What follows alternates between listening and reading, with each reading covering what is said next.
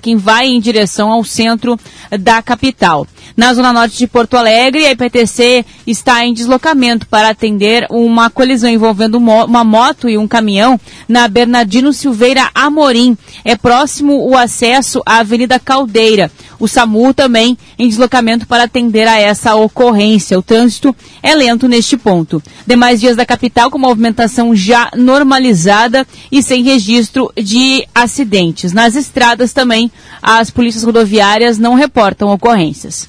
Com o trânsito, Laura Becker. Destaque da hora. A Procuradoria-Geral da República denunciou hoje ao Supremo Tribunal Federal 24 acusados de incitar os atos antidemocráticos de 8 de janeiro.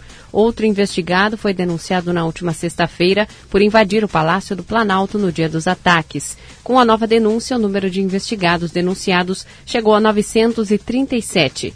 Segundo a PGR, o grupo criado para analisar os processos envolvendo os ataques continua trabalhando na coleta de provas para denunciar os envolvidos que estão presos ou que ganharam liberdade provisória. A Advocacia Geral da União cobra 100 milhões de reais em danos morais coletivos, além de 20 milhões de reais por danos materiais pelos prejuízos de 54 pessoas físicas, três empresas, uma associação e um sindicato acusados de financiar os atos.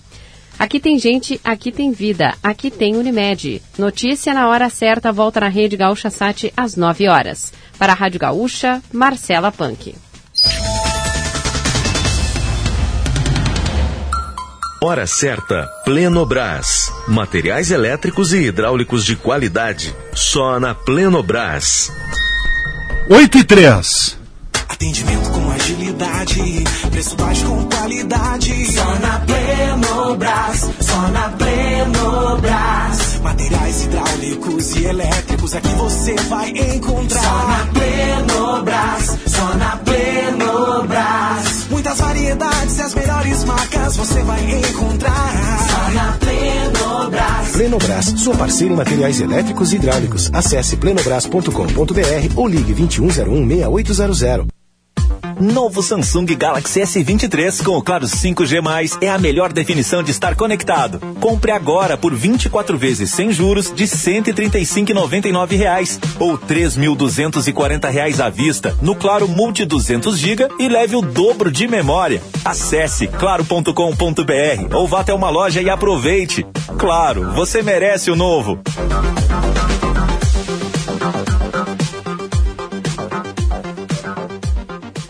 Com a palavra, a deputada estadual Luciana Genro, do PSOL. Metade das famílias brasileiras são chefiadas por mulheres, às vezes com tripla jornada: emprego, estudo e responsabilidade com os filhos. Mesmo assim, as mulheres recebem salários menores do que os homens, têm empregos mais precarizados e ainda sofrem com a falta de creches. Lutamos por igualdade, melhores salários e respeito. Seja PSOL, feliz pelo site pessoalrs.com.br. Atenção para as regras. Primeiro, chama o garçom e pede para sintonizar o teu esporte preferido. Pode ser futebol, basquete, MMA, futebol americano. Aqui é o lugar dos fãs de todos os esportes. Segundo, dá uma olhada no cardápio do bar Brechó do Futebol e escolhe tua comida ou bebida preferida. Terceiro, se tem dupla Grenal, tem transmissão da Gaúcha e muita interação. E quarto, relaxa e curte o ambiente com a galera da segunda casa da Gaúcha. Vem pro Gaúcha Sports Bar, o lugar onde os amigos, os esportes e a gaúcha se encontram. Parceiros do Gaúcha Sports Bar, KTO.com e claro, empreendimento Tornac. Realização Rádio Gaúcha. Show dos Esportes.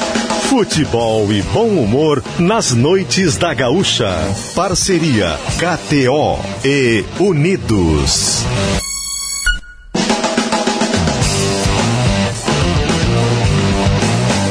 Luciano Périco e Diori Vasconcelos.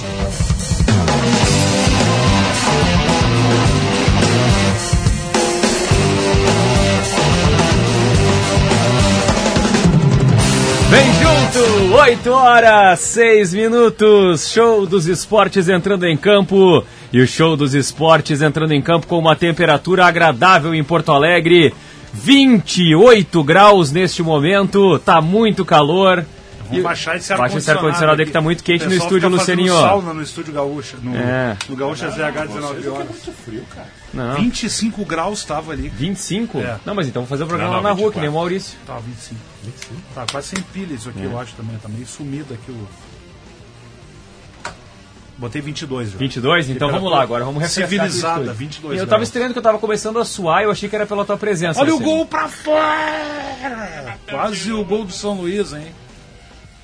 Que chegada do São Luís, tem 4 minutos e meio, 0 a 0 lá no Baenão. Remo e São Luís de Juiz, Copa do Brasil. O goleiro tocou na bola ali, hein? Oh. Quem que chutou ali foi o 7. Negueba, né? É, quase, hein? Quase o gol do São Luís. São Luís e Remo estão jogando pela Copa do Brasil. É uma noite de Copa do Brasil. É uma noite de é, Camboriú e Bahia que estão jogando também pela Copa do Brasil. Isso. Tem Atlético Mineiro pela Libertadores hoje, 9 e meia. nove e meia da noite. Contra o Milionários da Colômbia. É isso aí, é jogo de ida. O Atlético Mineiro na pré-Libertadores ainda, buscando uma vaga na fase de grupos. É jogo para ficar de olho, Copa do Brasil rolando. E é claro que o show dos esportes fica atento em tudo que está acontecendo também com a Tudo. parceria, Lucianinho, de KTO.com. Entra lá na É. KTO.com, te registra, te diverte. Tem Copa do Brasil, Copa do Nordeste, Copa Libertadores, Copa Sul-Americana, tudo rolando na noite desta quarta-feira. Muito bem, senhor Jory. Unidos, a Casa da Volks na Ipiranga, pertinho da PUC. Pertinho da PUC. Cara, eu tô olhando aqui. Eu tô olhando aqui o roteiro do comercial do show dos esportes, que apareceu também a pronúncia da KTO. É. Não, mas tá bom, vale a boa intenção. A intenção é boa, A né? intenção é boa. KTO. KTO. K-A com acento, T-E com acento, O. É. Então fizeram aqui, ó. Ah, pra gente não errar, né? KTO.com.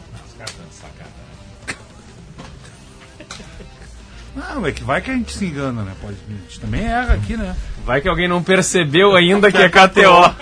Não, e que a KTO patrocinar faz pouco tempo. Vai que alguém errar. não percebeu, né? Os caras estão chegando, né? Eu Devagarzinho. existe sempre uma boa intenção. É, boa intenção, boa intenção. Na vida sempre tudo. É, o inferno tá, o inferno tá cheio. Eu tenho um amigo que dizia isso sempre, o inferno tá cheio de boa intenção. Bom, a gente vai seguir então acompanhando o jogo. Mas um grande do- abraço pra galera que fez a nossa pasta comercial aqui com toda a boa vontade. A gente tá fazendo uma corneta. Falta de respeito isso, cara. De vocês, eu achei que é uma, eu achei que é boa vontade das pessoas. É, vai que alguém não notou ainda que é KTO. Temos que valorizar isso. Imagina o Cássio, É. né? Eu acho que o Cássio reclamou que alguém não falou KTO. Deve ser o sueco, então. Porque o sueco tem uma pronúncia diferente, É, claro. né? Mas o Chico, o Chico no comercial fala KTO. KTO, pode É. ser isso, né? Pode ser isso, KTO, pra você que não fala inglês. KTO. É. Pode ser. Pode vamos ser. fazer o seguinte, olha, vamos, Vamos tirar lá. os primeiros destaques do programa. O que mais importante temos aí nesta quarta-feira? Um branco Estamos se perdendo já, Não, né? é que a semana não tem Ah, jogo, tá louco, mas cara. não tem jogo, mas tem jogo, então a gente nunca sabe que dia é. da Tem semana. jogo? Sim, tá rolando Ah, ali tá. São Luís, ontem teve o Brasil, mas ontem foi terça. Ah, o hoje é Brasil foi louco, hein? É, Foi loucuragem. loucuragem, loucuragem. Então assim, ó, Dali Alimentos, o melhor pedaço do seu dia. Vodka Valessa, casa bem com você, não esqueça, beba com moderação e se dirigir não beba. E Comfort Fronteira Hotel, mais novo conceito de hotelaria em Santana do Livramento. Tô vendo aqui que o Lucas Catramo vai cuidar dos jogos hoje à noite, mas eu não vou deixar que ele acompanhe o jogo por aqui. Não vai? Porque ele Por debochou da minha cara Ah, aqui ele debochou? quando eu abri, ele riu. Porque eu abri... Foi ele que fez o roteiro comercial? Não, mas não, quando eu abri o Amazon Prime, eu fui. Porque eu sou cliente e compro muitas coisas e abri no site de, que é de Sim. compras e não Certo. o do jogo. É o Prime Video, né? Isso, Prime Video. Ele debochou, deu uma gaitada É, atrás vai de mim aqui, rindo. dizendo que tu ia comprar o jogo. É, esse gordo burro abriu o, placa... o, o site errado. Ah, mas não disse Só isso, que eu né? aqui, ó. Fui por ali e achei o jogo. É isso aí. Não sou tão burro assim, Catrão. Então tu trata de procurar pra ti o jogo aí. Te vira. Te vira. Te vira. Te vira. Vê se te liga, eu vou lançar o te vira. Te vira. Bom, vamos lá então movimentar a reportagem enquanto a gente tenta apaziguar as coisas aqui Não, não tem no não nosso tem, estúdio. Não tem paz mais, não tem paz. Acabou a paz? E hoje é minha despedida do programa. Não falei pra ti? Ah, é despedida? É, hoje é o último programa que eu faço. Último? Amanhã não venho. Não? Não. E sexta? Não sei. Tem festa. Sexta vem. tu não sabe se vai. Não vem. Não, não vem. Sexta não vem também aqui. Tu vai? Não, não sei. Não sei. Vou de... Cara, fica, cara. Não. Bom, o- As pessoas vêm debochar da minha cara aqui, cara. Bom, Tem mais o que fazer o- aqui. o Rodrigo Oliveira, a- as primeiras informações aqui do Internacional. O principal destaque do Inter, por favor, Rodrigo. Técnico Mano Menezes dá os primeiros indícios de time titular do Inter para o jogo contra o Esportivo. Goleiro John recebe primeira oportunidade e inicia uma disputa por posição com Kehler. Garoto Matheus Dias é outro jogador que tem moral elevado e tenta uma vaga definitiva na equipe. A maioria dos pendurados deve ser preservada. E Inter segue no mercado de olho em um primeiro volante. Muito bem, Rodrigo Oliveira, primeiros destaques do Internacional. Agora o que mais importante tivemos do Grêmio, Douglas Demoliner. Renato Portaluppi encaminha time misto para a partida contra o Ipiranga de Erechim. Técnico tricolor deve dar rodagem para alguns jogadores que não atuaram por muito tempo ainda nesta temporada. Diego Souza deve ser a principal atração da equipe tricolor no estádio Colosso da Lagoa. Boa, Demoliner, atualizando Valeu. O que mais importante tivemos de Grêmio. E depois das nove tem mais, né, Johnny? Muito Tem mais. muito mais sobre dupla Grenal. Temos entrevista em seguida com um jogador do Grêmio. Tá na linha Tá já. na linha já? Tá, na, linha, já, para conversar Boa. conosco. Zagueirão, xerifão. Bruno Alves, tudo bem? Seja bem-vindo ao Show dos Esportes. Boa noite. Olá, boa noite. Tudo bem? É um prazer estar participando do programa. Prazer é nosso. Imagina a gente que agradece aí, Bruno, a gente sabe da correria, enfim, para poder bater um papo com a nossa audiência, bater um papo né, com o torcedor do Grêmio, que também está nos acompanhando e que certamente vai poder participar, mandar questões aqui para ti no nosso 996995218.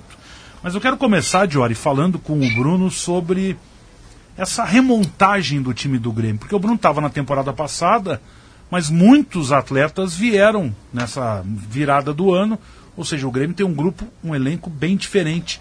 E mesmo assim o Renato, junto com vocês, obviamente, conseguem já encontrar uma liga né, nesse início de 2023.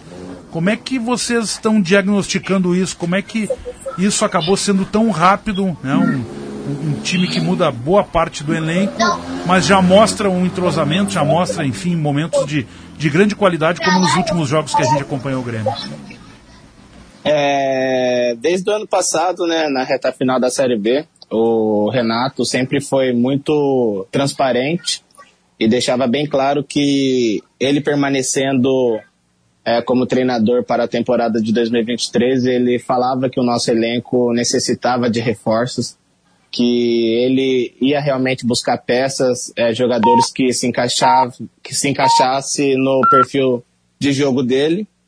E foi o que aconteceu. Ele trouxe bastante jogadores é, é, de características diferentes, que acredito que ano passado a gente não tinha, é, não tinha tanta opção. Jogadores de aproximação, toque curto, de posse de bola, é, de um meia que, que dê assistência, né, como que fala, dar último passe. Então é, a gente reforçou muito bem é, os reforços que chegaram se encaixaram perfeitamente no estilo de jogo do Renato. Tivemos a pré-temporada é, muito boa, é, fizemos uma pré-temporada bem forte, que isso, é, querendo ou não, é primordial para um elenco que quer fazer uma boa temporada. Então a gente teve tempo para treinar, tempo para se adaptar cada vez mais ao esquema do Renato e isso reflete dentro de campo hoje. A gente sabe que no início do estadual ali, nas três primeiras rodadas a gente estava ganhando, só que oscilava muito durante a partida, né? Coisa normal de primeiras partidas do ano, só que agora você vê uma equipe madura, uma equipe consistente, que está conseguindo ter um bom aproveitamento ofensivamente e defensivamente vem sofrendo pouco. Então é, é reflexo de um trabalho do Renato junto com, com o elenco e, o, e a metodologia dele que ele passa para nós. E em cima disso até, Bruno, é, estava falando aí sobre o, o, quanto a oscilação aconteceu no começo da temporada e agora o Grêmio está tendo um desempenho melhor. É, o quanto tem desse amadurecimento, que é natural com a sequência de treinamentos e tudo mais, Quer dizer, na, na, natural em termos, porque nem sempre acontece dessa forma, mas com o Grêmio está acontecendo. Mas o quanto tem também de uma mudança que parece sutil, mas que acabou surtindo muito efeito no Grêmio, que foi a entrada do Vina. Né? Um jogador de uma característica diferente, não é exatamente um cara de jogar pelo lado, um extrema clássico como o próprio Ferreira é, mas um cara que entra encaixa muito bem e o Grêmio passa a ter um esquema que, que tem muita movimentação entre esses três caras da frente ali. É, o quanto tem a importância da entrada do Vina, até mesmo para a proteção do sistema defensivo. É, o, o Vina é um jogador diferenciado, né? A gente já se encontrava se enfrentando antes aí, é, durante temporadas anteriores. É, então ele tem uma característica diferente que ele vem flutuar por dentro, né? Ele vem fazer a superioridade no meio campo, juntando com o Cristaldo, é, junto com o Bitelo, a saída de bola do PP também. Então a gente acaba tendo mais gente, é, tendo mais jogadores pelo corredor central e com a aproximação do Soares também, que não é um nove fixo. Então muitas vezes você vai perceber que nosso time está sempre com superioridade é, na faixa central do ofensiva. E isso facilita porque eles são tudo. Eles gostam do jogo curto, de tabela, de aproximação. E é uma opção que o Renato ganha também, né? Você vê que a entrada do Vina, é, a gente ganha nisso. É, com o Ferreira no time, a gente ganha a, a velocidade, o drible, o um para um na beira do campo, que é de bastante importância também no, no futebol nos dias de hoje.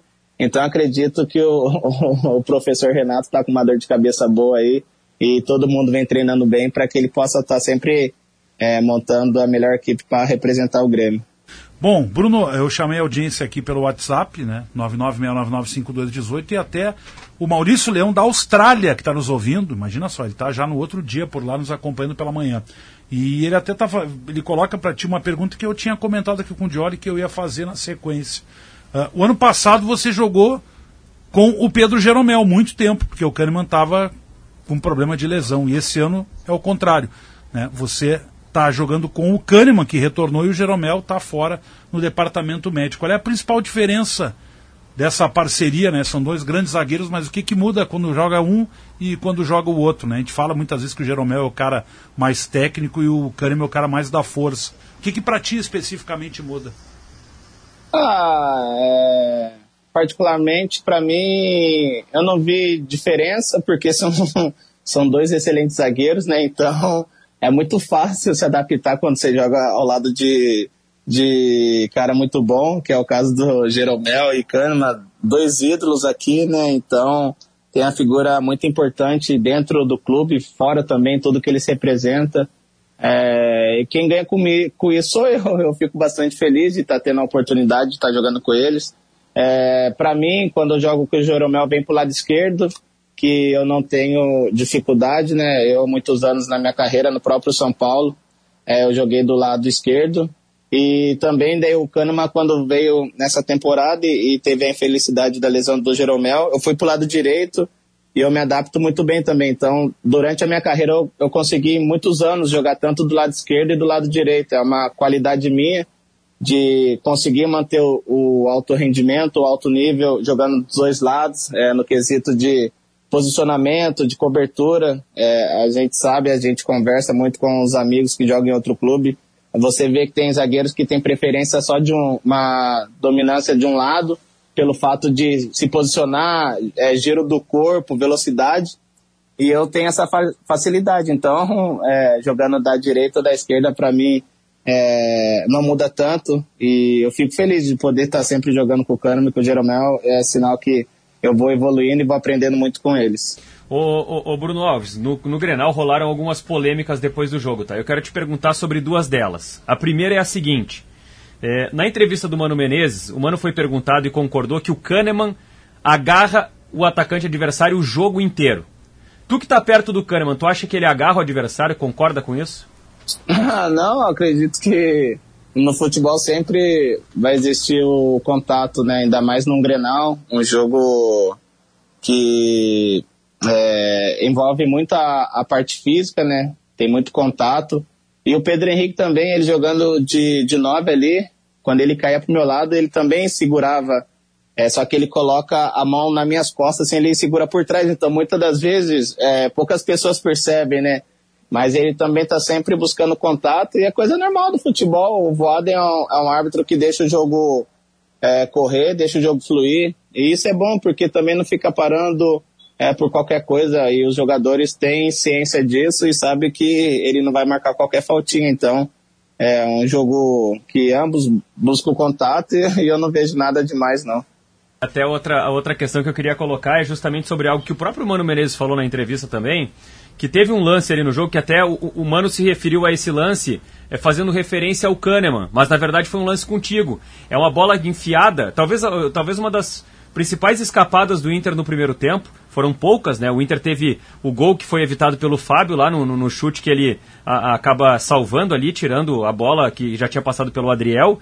Mas tem uma outra jogada que o Pedro Henrique recebe a bola e, e, tem a possibilidade de tocar na frente. E aí ele vai para disputa de corpo, acho que foi contigo esse lance, não foi com o Kahneman, né? Foi, foi, foi comigo. É, como é que foi esse lance ali para ti? Descreve pra gente essa jogada. Não, o Alan Patrick tava com, com espaço, né? E a gente sabe a qualidade do Alan Patrick de, de dar esse último passe. E ele conseguiu achar muito bem o Pedro Henrique ali, que tava no posicionamento corporal para atacar a última linha. E eu tendo essa leitura, eu também posicionei meu corpo antes e a gente apostou corrida, né?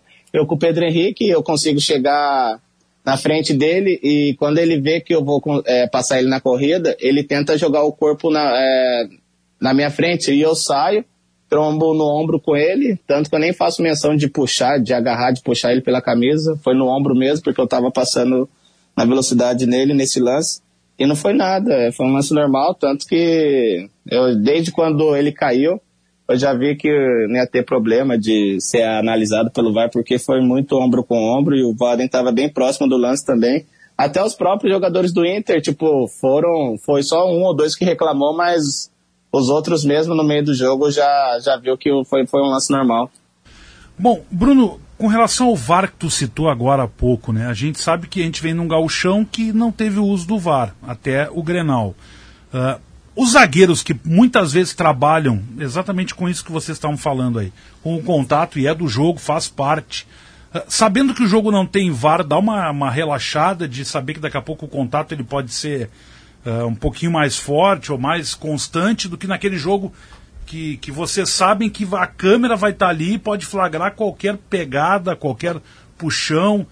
Tem isso de daqui a pouco se dá conta de que o jogo hoje tem VAR, a gente tem que dar uma cuidada maior. No jogo que não tem, dá para dar uma relaxada e daqui a pouco um lance dentro de área que a gente sabe que é, é, o atacante pega o zagueiro o zagueiro pega o atacante, fica naquela função. Muda isso na, na preparação, no pensamento do jogo?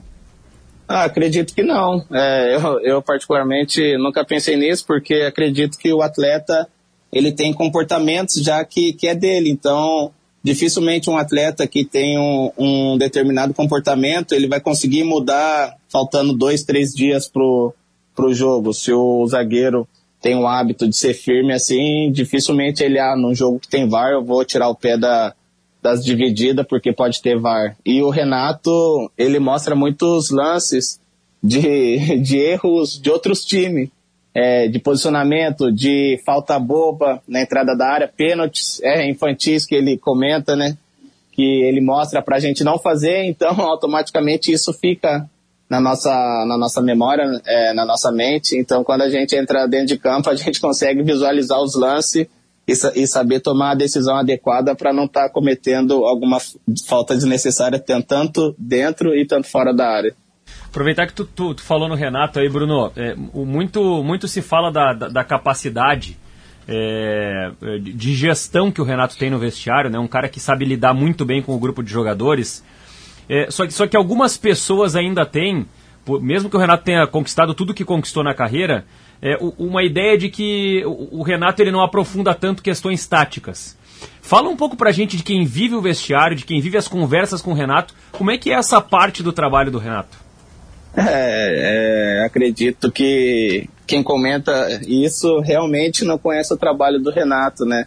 É, ninguém conquista o que ele conquistou se ele não soubesse alguma coisa da parte tática, né? Eu, desde quando eu cheguei, que eu comecei a trabalhar com ele, eu me surpreendi muito positivamente ele é, ele é um treinador muito detalhista. A gente vai enfrentar qualquer equipe, ele passa vídeo, ele passa é, pontos fortes da equipe, aonde a gente pode atacar, para que lado do campo eles têm mais dificuldade em defender, qual é o jogador que tem mais é, ligação com a bola no pé, é, adversária, aonde a gente vai ter mais sucesso dentro de campo. Ele analisa o time adversário inteiro então, ele monta o nosso time do jeito que ele gosta de jogar e dentro do sistema dele ele fala, a gente vai atacar por esse lado, esse jogo a gente vai atacar mais por esse lado, esse jogo a gente vai fazer isso. Então, não tem como falar que, que um treinador que fica é, horas mostrando a parte tática tanto do nosso time para evoluir, como a, a parte tática do outro time para a gente obter sucesso dentro dos jogos que não, não tem um conhecimento profundo da parte tática. Isso está equivocado. É, acredito que são poucas pessoas, porque quem realmente conhece o trabalho do Renato sabe o quanto ele é dedicado nisso e o quanto ele também procura evoluir, né? Não é só gestão de, de elenco, ele é um cara muito, muito é, voltado nessas partes parte fundamental do jogo também. Bom, Bruno Alves, o Grêmio agora tem um jogo no final de semana onde o Grêmio já está classificado, já sabe que vai ser primeiro.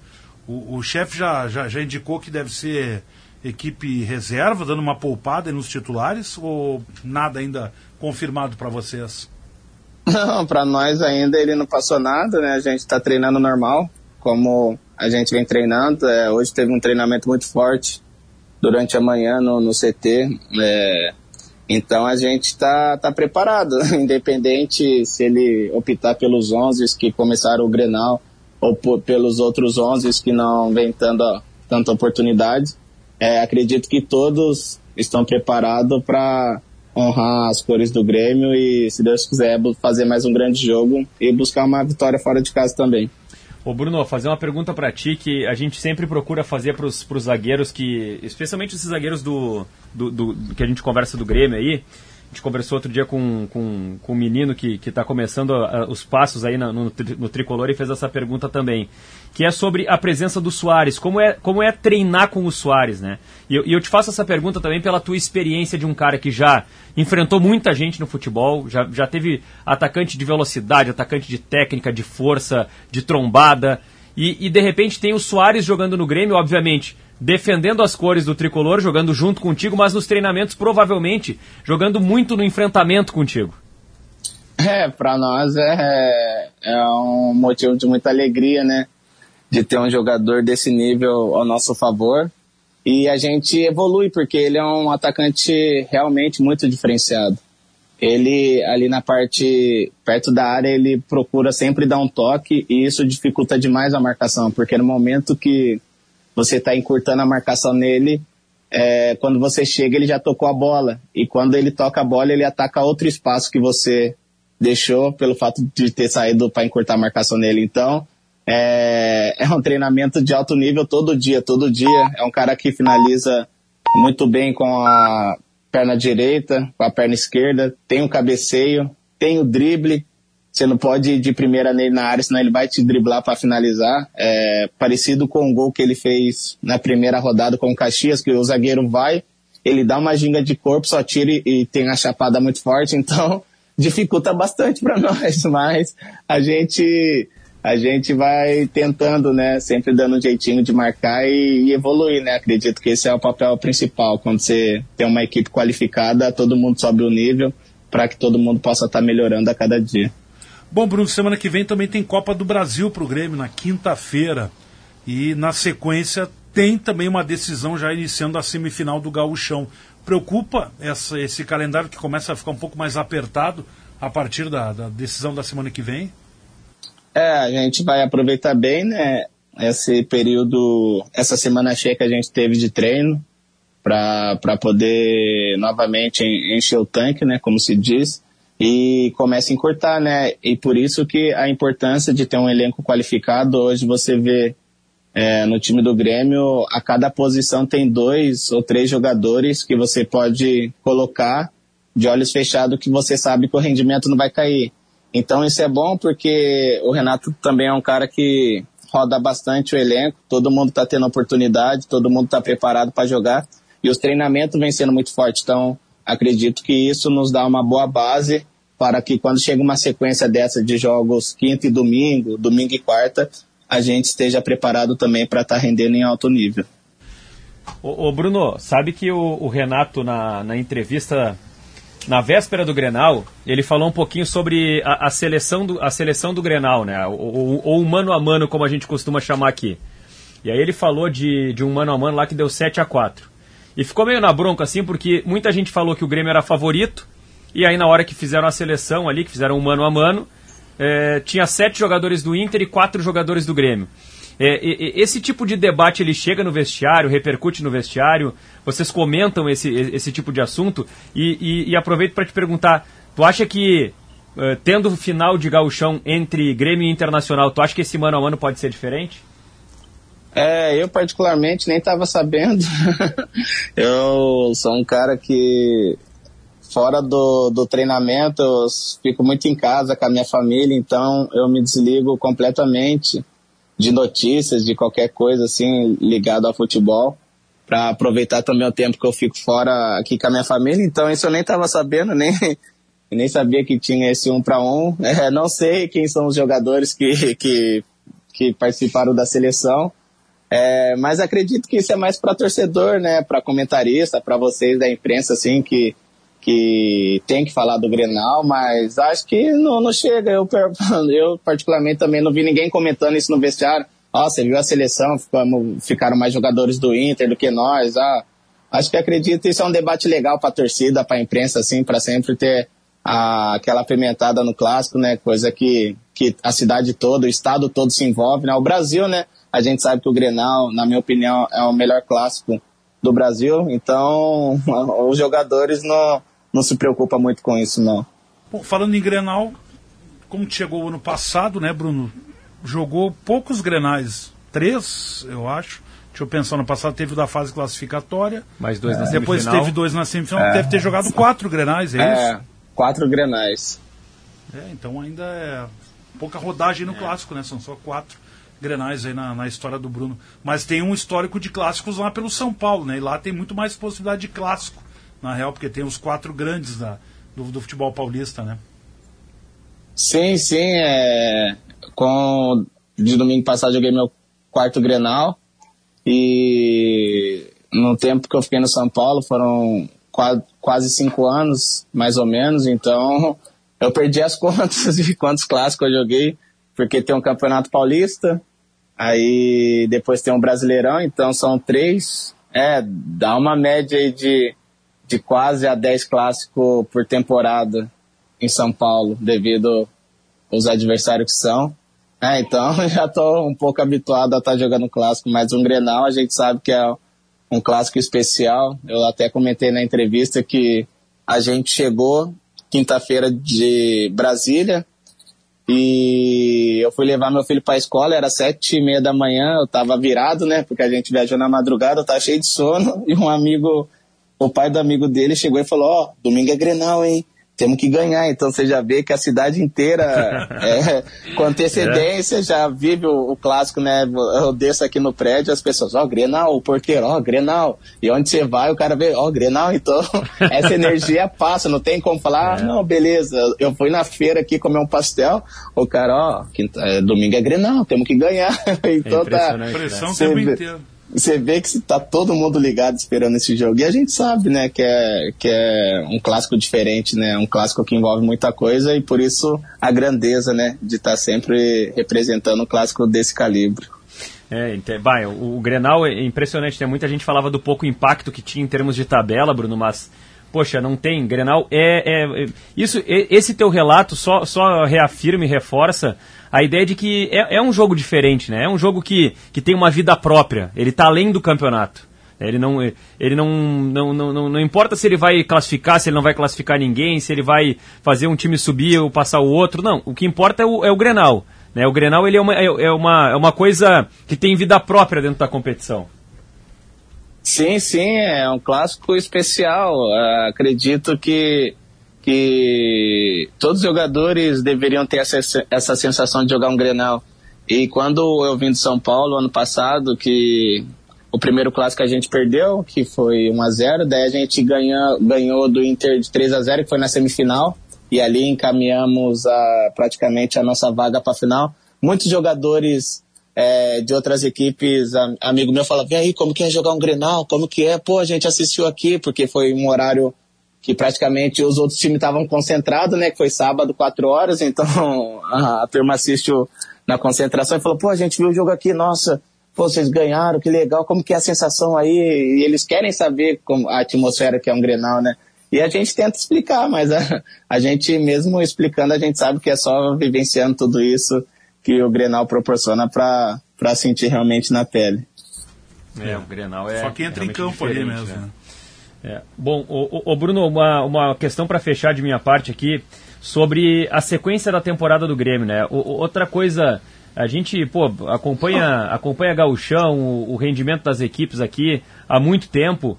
E existe algo que se bate muito na tecla do cuidado que tem que se ter ao analisar o desempenho de uma equipe no gauchão, pensando em coisas maiores, né? Porque o, o, gauchão ele te dá uma base, te dá uma ideia, mas ele não te dá um parâmetro de, de competitividade para pensar em campeonato brasileiro, por exemplo. Né? Olhando o que o Grêmio está fazendo no campeonato gaúcho e olhando um pouco mais abrangente assim para o cenário nacional, Tu acredita que o Grêmio está montando uma estrutura para brigar por, por títulos esse ano? De repente beliscar no brasileiro, é, brigar pela Copa do Brasil? Ou ainda é muito cedo para afirmar isso? É, acredito que isso é cedo para responder ainda, né? Claro que todos nós temos objetivos, temos sonhos durante essa temporada e é o trabalho do dia a dia, o trabalho do dia a dia que vai responder a cada jogo, é, procurar continuar trabalhando com a mesma humildade, dedicação. É, você vê que uma coisa que está me chamando muita atenção essa temporada, a nossa equipe é uma equipe madura.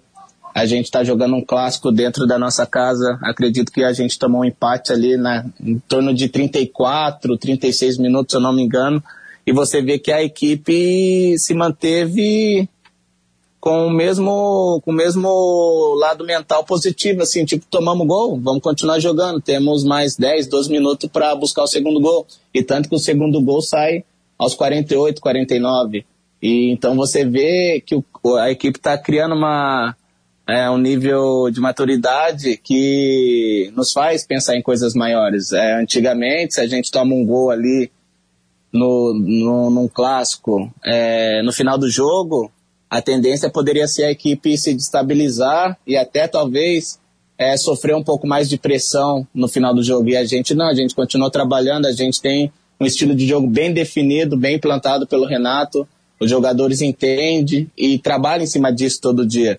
Então, é, tomara que em dezembro a gente esteja conversando novamente, falando a conversa que a gente teve no início do, do ano, realmente foi isso, a gente chegar é, conquistar coisas grandes com a camisa do Grêmio, que é o sonho e o desejo de cada um, mas acredito que é o trabalho no dia a dia. Se todo mundo manter essa humildade, essa dedicação, essa fome de querer vencer com a camisa do Grêmio, as chances aumentam muito de a gente estar tá sorrindo no final da temporada.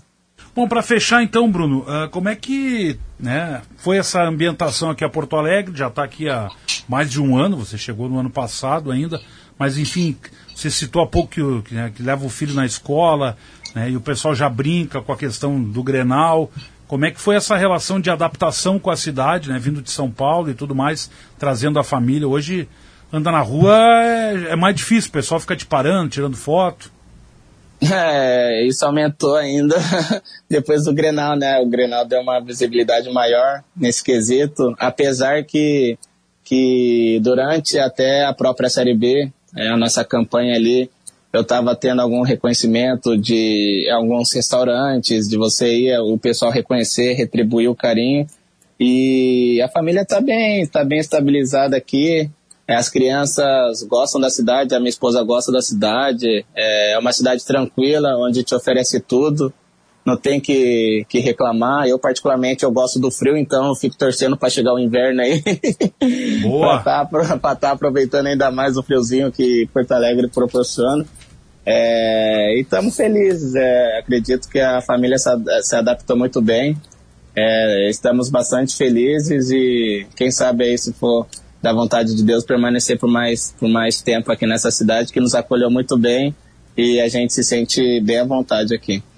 É, bom, bom para fechar de vez, Bruno, o teu contrato vai até quando com o Grêmio? É, eu tenho um contrato de empréstimo até meio do ano e automaticamente no meio do ano eu tenho seis meses com o Grêmio. Então, é final da temporada no caso. Até o final da temporada. É, até o final dessa já, temporada. Já, já, teve alguma conversa ou ainda não, não começaram as conversas para permanência? Eu acho que não, é, acredito que não, acho que tá, tá no início ainda, né? Muita coisa vai acontecer e a gente tem que estar tá sempre focado em trabalhar é, e dar o nosso melhor dentro de campo. A gente sabe que a gente tá, estando focado dentro de campo, as coisas acontecem com naturalidade, né? Então eu confio nisso, confio em Deus e eu tenho certeza que, que Ele vai fazer sempre o melhor na minha vida e eu tenho certeza que no final do ano eu vou estar tá feliz com a decisão dele. Perfeito. Bruno Alves, zagueiro do Grêmio, muito obrigado por nos atender aqui na Rádio Gaúcha. Um abração aí, Bruno. Boa temporada para ti. Valeu, foi um prazer estar participando do programa aí. Que Deus abençoe vocês. Um abraço. Valeu, Valeu obrigado. Bruno Alves, zagueiro do Grêmio, batendo um papo conosco aqui no Show dos Esportes, Jório Vasconcelos. E vamos trazer uma notícia que não é boa, né? Lá no Baenão, em Belém, o Remo vai vencendo. Gol de pênalti, marcado pelo Ícaro. Remo 1, São Luís 0, agora 40 do primeiro tempo. São Luís está sendo eliminado da Copa do Brasil. Vai ter que virar o jogo. É. Ou fazer um tem... para ir para pênaltis. Essa fase não tem empate para classificação, né? Tem é, tem que passar com a vitória ou então se empatar vai para os pênaltis. É uma fase diferente da Copa do Brasil. Antes de termos aquela fase com jogos de ida e volta na competição nacional. A gente conversou ontem aqui no show com o Fabiano Daitz e, e claro, ele estava prevendo muitas dificuldades. Né? O estádio está lotado, tem pressão, é, praticamente só se defende o São Luís, que tem ainda no final de semana uma decisão, Jory. Não pode cair pelo gauchão. Então, é. Tem mais esse detalhe, vai ter que encarar uma, uma viagem, viagem, né? longa, né? vai chegar próximo do jogo, vai ter desgaste. Mas por enquanto São Luís vai ficando fora. Acho que é o Marcelo Cabo ali, o técnico do Remo. Apareceu ali na beira do campo. Vamos ver, vamos ver se melhora a situação aí do time de Juí, por enquanto sendo eliminado na Copa do Brasil. Agora sobre o Bruno Alves, né, Luciano? Interessante, né? Porque o Grêmio teve é, algumas contratações no ano passado, foi um ano de Série B do Campeonato Brasileiro para o Grêmio. E o Bruno Alves acabou sendo uma das contratações que apresentou uma regularidade mesmo num momento em que o Grêmio tinha muita contestação na Série B, né? Muito. Foi um dos caras que mais jogou na Série B, né? O, o, especialmente por conta da lesão do Kahneman. O Kahneman jogou nove partidas no ano passado, o Bruno Alves foi um cara que jogou muitos jogos. É, o Jeromel acabou depois da recuperação jogando também muitas partidas, jogou muitos, quase todos os jogos da Série B. É, o Grêmio teve em alguns momentos ali jogadores como o Rodrigues, como.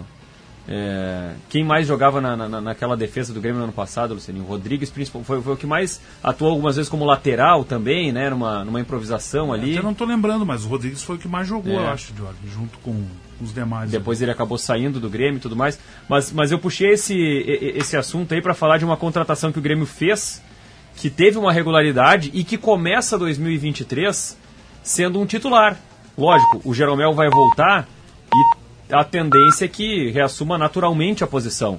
Mas o Bruno Alves se coloca nesse momento como uma opção que pode jogar a qualquer momento.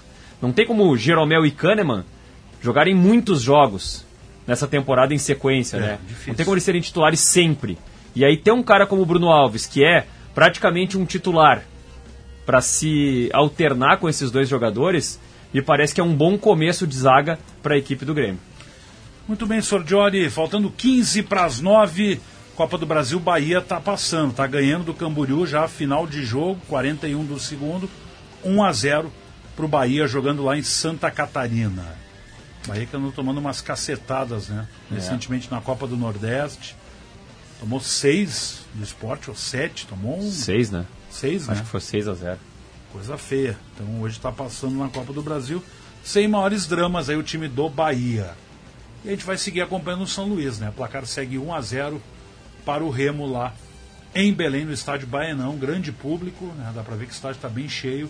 Então, pressão aí que sofre o time do Brasil, do, do Brasil, time do São Luís. Estou tentando ver aqui para lembrar os zagueiros, Johnny, do ano passado. Deixa eu ver Quem aqui. Quem mais ó. tinha de zagueiro no Grêmio? Estou vendo aqui, aqui, ó zagueiros do Grêmio. O Natan jogou, né? O Natan tinha, tinha o Gustavo Martins, Gustavo, Gustavo Marins.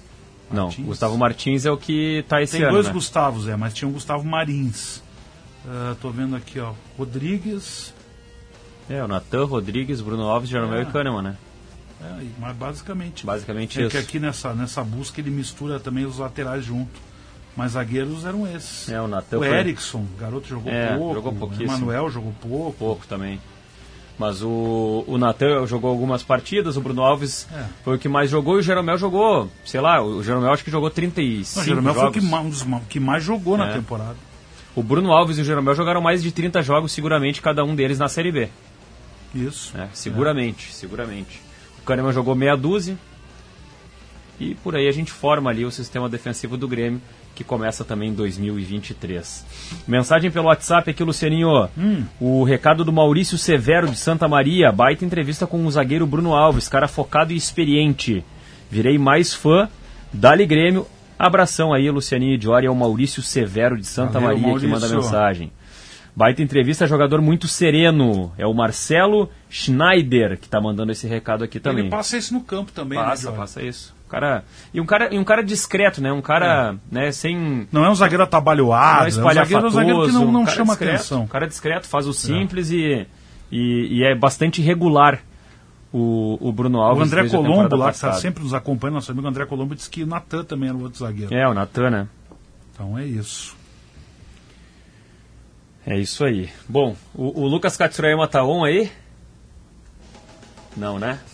Senão eu ia chamar o Lucas Katsurayama para atualizar os jogos da noite. Cheguei. Tem Copa do Brasil rolando, Lucas Katsurayama. Eu não falo com esse rapaz Não mais, fala, né? então. Não. Então vou fazer, vou fazer o meio de campo aqui, Lucas. Pode chamar ele. Pra não gente atualizar o placar da noite aí. Rio da cara. minha cara aqui. Ô, não Diori, só fala pro Lucianinho que eu tô pedindo desculpas, tá? mano? O- Não, o- riu da minha Lucas tá cara, que- debochou de mim. Lucas tá dizendo que pediu desculpas, Luciano. Tá bem, vou pensar. O Lucianinho É disse verdade que eu ri, mas eu, não- eu não te ofendi, que nem tu disse, né? Não- Ah, riu da minha cara, debochou de mim.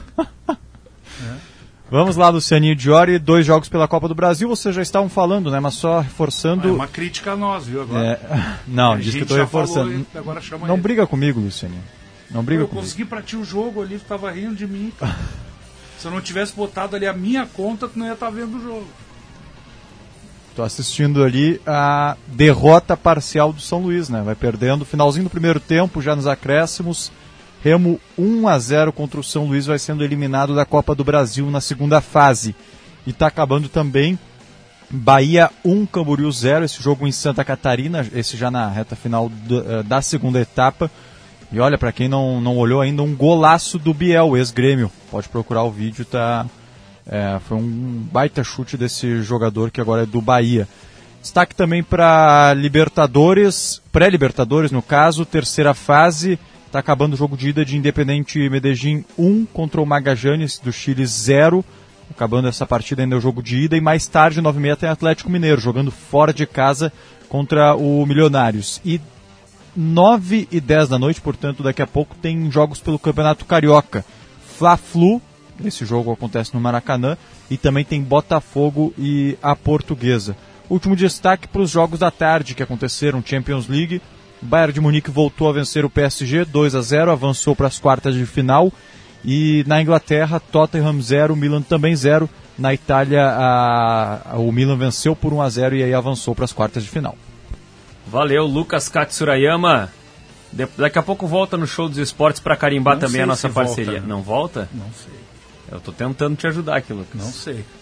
Ca- Carimba a parceria. Posso chamar. Carimba agora a parceria aí para garantir, então, Lucas. Eu, vou carimbar aqui, mas no intervalo eu vou, vou no estúdio dar um, um abraço no Lucianinho. Não, não, já tô saindo do estúdio. Porte Total, Isso. Ponqueado Chevrolet, a revenda que não perde negócio. Valeu, Lucas Katsurayama, show dos esportes de KTO.com, onde a diversão acontece e unidos à Casa da Volks, na Ipiranga, pertinho da PUC. Lucianinho, recados para te acalmar aqui, tá? Hum.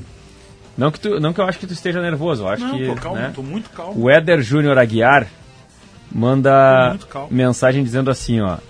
Boa noite, meus amigos. É o Éder de Itajaí, sempre na escuta. Acho que o Grêmio vai incomodar esse ano na temporada. Só tem que tirar Thiago Santos, Diogo Barbosa e Lucas Silva. Abraço e parabéns pelo programa. Caminhar pro Renato essa, essa- esse recado aí, né? O César de Porto Alegre, Lucerinho, tá perguntando o seguinte: afinal, o Remo é dirigido por cabo ou por Wi-Fi? Pelo cabo.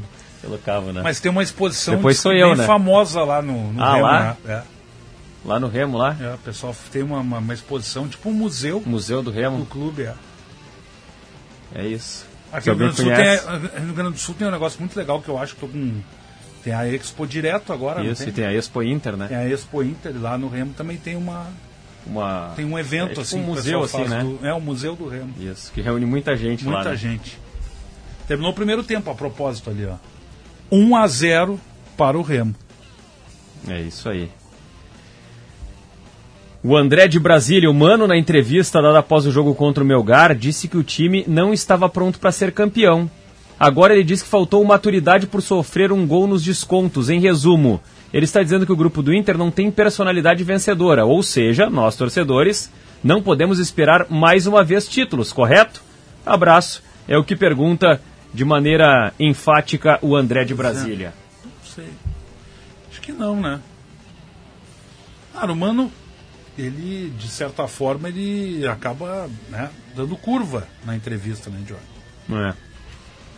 O Edson de Passo Fundo, por que o Grêmio não experimenta o Fábio como lateral esquerdo, não. já que o Renato não gosta do Cuiabano?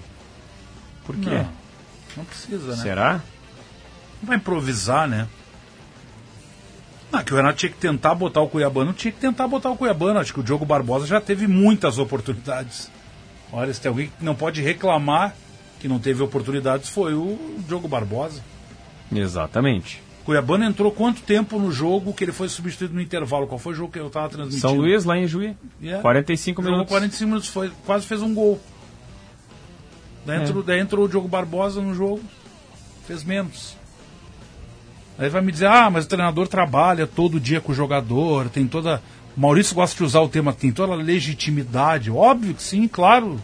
O treinador é que vai escolher. Mas será que o menino tá tão abaixo assim? Não creio. O Diogo Barbosa já teve muita chance e joga muito pouco. Entrega pouco. Tem uma, uma outra mensagem aqui do Cristiano de Cachoeira do Sul, perguntando o seguinte: é verdade que o Valência falou que prefere ficar na Turquia?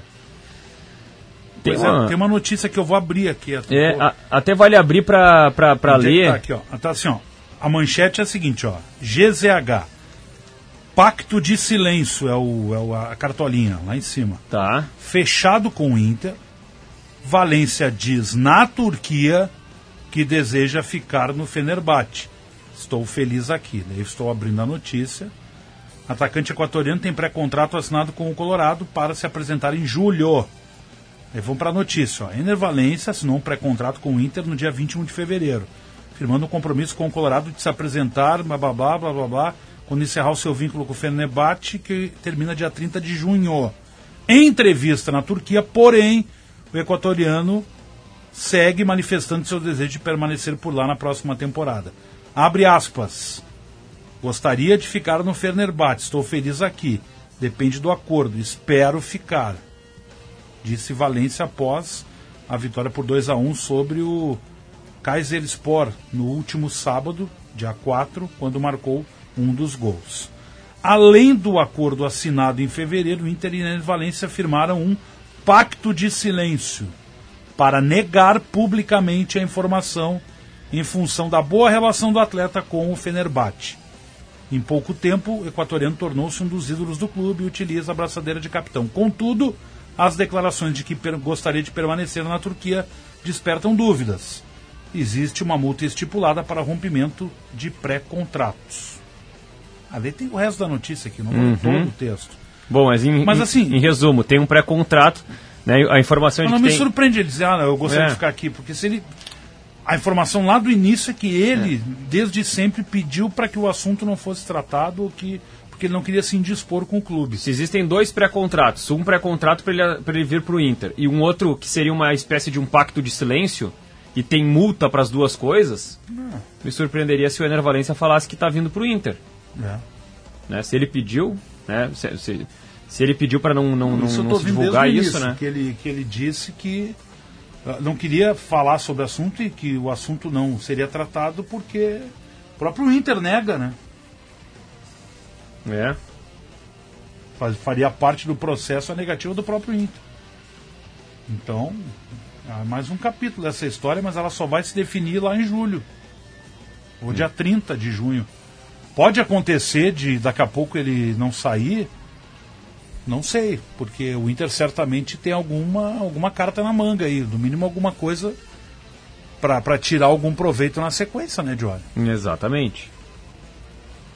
Exatamente. Então fica essa questão aí, mas está respondida a questão do nosso ouvinte, é, justamente sobre a declaração do Ener Valência. Mas vai lá, lê você mesmo. GZH, tá lá a matéria do Pedro Petrucci. Clica lá na página tem ali, tem tricolor e tem colorado. Vai no GZH Colorado, ela tá na capa, é a primeira ali. Tem a foto do Ener Valência, vai lá e leia você, enfim, É. tire as suas conclusões. É, o próprio Alexandre de Taquara fala assim: na real, qual é a verdadeira situação de Ener Valência? A situação é que ele tem um pré-contrato com o Inter, segundo a informação que toda a nossa reportagem tem, tem um pré-contrato com o Inter para vir na metade do ano. E enquanto isso, ele fica por lá. A partir de julho, a janela está aberta aqui para ele poder jogar no Internacional. Essa é a real informação que a gente tem sobre o Ener Valência. Viu, Alexandre? Obrigado pela audiência em Taquara. Acho que só dá mais um, hein, Jorge? 8h58 já. É dois minutos de intervalo? Não, não, digo, dá mais um, se a gente vai até as 9. Ah, vamos até as nove? Quer fazer intervalo, mas acho que o intervalo tem a maior, não Vamos dá? fazer depois das nove o intervalo? Porque hoje parece que entram inserções políticas obrigatórias nos intervalos. De quanto é intervalo, Matheus, aí, por favor? Ah, de dois? Então Dois? vamos meter agora. Pode ser agora então. Intervalo, hora certa e a Vamos gente já um volta. café? Vamos. Não sai daí.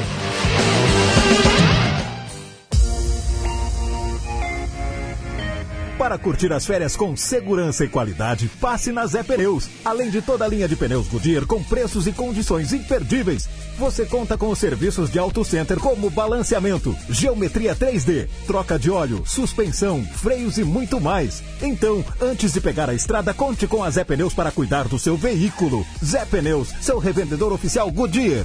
No trânsito, escolha a vida. Opa, tudo bom, guri? Pra ti que gosta de rasante de quero-quero, torcida comendo bergamota, nevoeiro escondendo a bola, sangue, suor, faísca e lágrimas que parece o filme do MacGyver, mas é o nosso gauchão. Agora vai a dica, kto.com, vai lá, dá mais emoção nesse campeonato, guri. Sim, dá o teu palpite e mostra que tu entende do nosso ruralito. Na KTO tu chega de líder, Kate O, onde a diversão acontece, tá bom, querido? Abraço. Todo mundo sabe que aqui na Gaúcha a gente gosta muito de falar, né? Mas a gente também gosta muito de te ouvir. Quem nos escuta pode sempre participar da programação em tempo real pelo nosso WhatsApp 996995218. Nas redes sociais, estamos no arroba GZH Digital. Ou, de repente, prefere falar com a gente por e-mail? Anota aí, ouvinte, arroba rdgaúcha.com.br. Na Gaúcha, a gente sempre quer falar com você. E se existisse um jeito mais humano de cuidar da sua vida financeira? Humano de verdade. Daqueles que você escolhe entre a tecnologia e o atendimento olho no olho, por exemplo. Ou escolhe se quer enviar uma mensagem ou tomar um cafezinho com a gente, já pensou? Aqui no Sicredi você tem um atendimento sempre próximo, porque você é sócio da cooperativa. E isso faz toda a diferença. Venha para o Sicredi, onde o dinheiro rende um mundo melhor. Ô, vizinho. Opa, bonita grama, hein? Se você acha que a grama da agência vizinha é mais verde, venha trocar uma ideia pessoalmente no Frente a Frente. Um evento onde sócios e líderes das agências de propaganda falam dos seus desafios num papo aberto e direto. O próximo evento é dia 9 de março. Saiba mais em sinaprors.com.br. Realização Fenapro e Sinapro RS. Apoio Grupo RBS. A gente vive junto. Notícia na hora certa, 9 horas.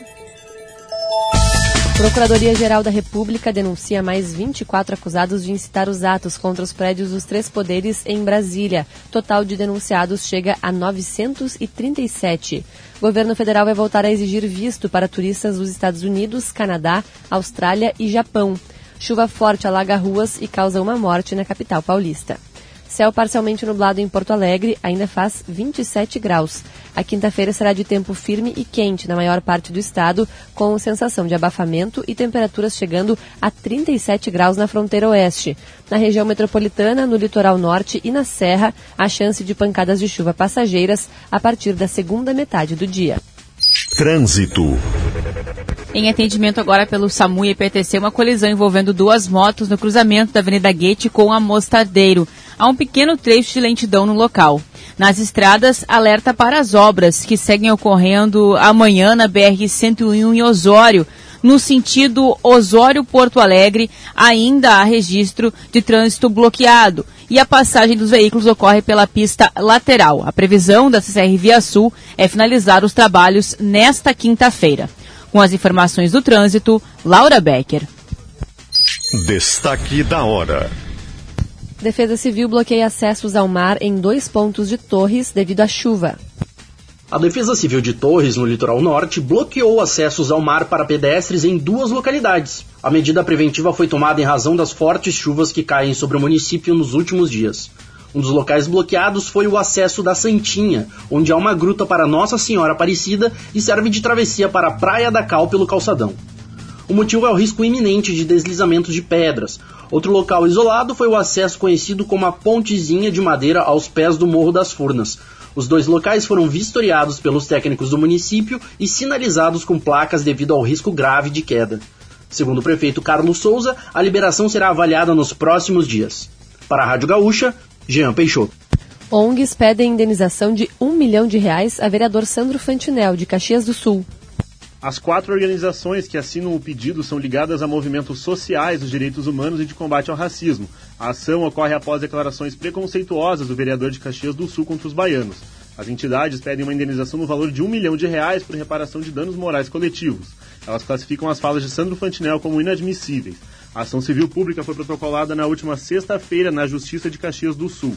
Outros dois pedidos de indenização foram protocolados contra Fantinel. O Ministério Público do Rio Grande do Sul pede 300 mil reais também por danos morais coletivos. Da mesma forma, o Ministério Público Federal pede uma reparação financeira no valor de 250 mil reais. Da Gaúcha Serra, Henrique Ternos.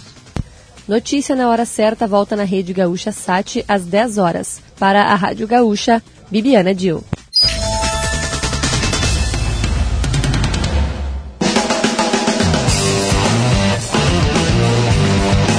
Luciano Périco e Diori Vasconcelos. De volta! 9 e 4. Show dos esportes na Gaúcha. Sempre na Gaúcha. Na parceria de KTO.com. Quero colocar uma pitada a mais de emoção no jogo que vem por aí, que tá rolando. Ah, daria pra botar uns pilinhos no empate do São Luís ali, hein? Daria, Será? né? Então te registra lá, KTO.com e te diverte. Deixa eu até vou abrir aqui pra ver qual é que é. Qual é que é a treta. Olha só, Lucianinho, ó. Hum. Milionários e Atlético Mineiro. Tô vendo a Libertadores já aqui, Vou tá? me- Ah, eu tenho um amigo meu que vai botar no Milionários aí. É? É.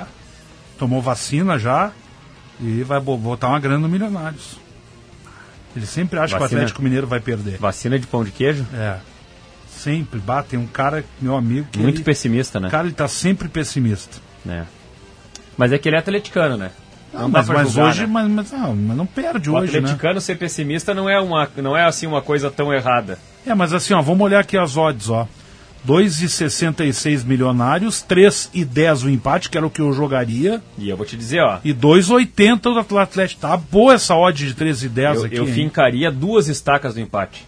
Então Cara, o 10 time, o time do Cudê, na pré-Libertadores, jogando Cudê- fora de casa. Olha só, o, o, É, o Cudê jogou. já botei 10 pila. O Cudê treinou o Internacional. Duas fases de pré-Libertadores. Quanto é que foram os jogos fora? Dois empates. Não, já botei empate aqui. Agora contra o Carabobo, quanto é que foi o jogo fora? Como é que foi? Não lembro. 0 a 0 Cara bobo, Foi é. empate. Não, botei 10 pila, que se eu ganhar dá 31. Pronto. Já Foi, postei foi empate 10 contra o Carabobo, né? Sim. Lá foi, acho que foi, 0x0. Foi 0x0 o jogo de ida, né? Depois ganhou na. Depois ganhou de BH. 3x1, né? Deixa eu ver como é que tá o São É Luís isso aí. aqui. E aí agora contra o Milionários o cara tem que ser, o cara tem que ser o quê? O cara tem que ser esperto, né? Tem que ser Postar no esperto. empate. Não dá pra ser o cara bobo. É, mas eu acho que o Milionários é mais difícil que o cara bobo. Então bota um empatezinho hoje dá pra ganhar 10 Não, não, Dá pra ganhar 3 vezes ali. Botei 10 pila porque eu sou modesto, tô com. Tava com 27, fiquei com 17. Agora se eu perder, eu tô com Vai 17. fechar, a noite, vai fechar a noite com 50. Ah, tomara. Mas eu quero ver o São Luís aqui, eu não achei aqui onde é que tá, deixa eu ver. Copa do Brasil. Vamos ver, ó. Ah, vi- o São Luís virando paga 25 vezes. Mas é muita lenha, né, virar esse jogo. Mas se eu botar 5 pila aqui só pra brincar, vou É. botar. Que daí dá virada. 125. Tá, mas e olha só. Botei já, Eu- foi. mas vou te dar uma outra aqui, tá? Ah. Empate ou São Luís tá pagando 6. Não, mas já vou, quero 25, Já eu não foi? quero 6. Azar, né? Então vai. Empate Eu quero me São consagrar nesse aqui. Virada do São Luís. Botei 5 pila, pagando 25 dá 125. Virada do São Luís. Já botei. Vamos ver uma, vamos- Ah, difícil, né? Mas já botei. Vamos ver uma combinação aqui, ó. Virada do São Luís e empate do Atlético Mineiro. Ah, mas daí tu bota 5 reais, tu ganha 6 mil reais. Não, dá, dá 77 a odd. Ah, mas Ah. Bota, mas bota 10 pila, dá 700. Bota 10 pila dá 700. Ah, não. É só, deixa ali. Deixa. Deixa acontecer, como diz a música. acontecer. Deixa acontecer naturalmente. Então é isso, KTO e Unidos, a casa da Volks, da Ipiranga, pertinho da PUC.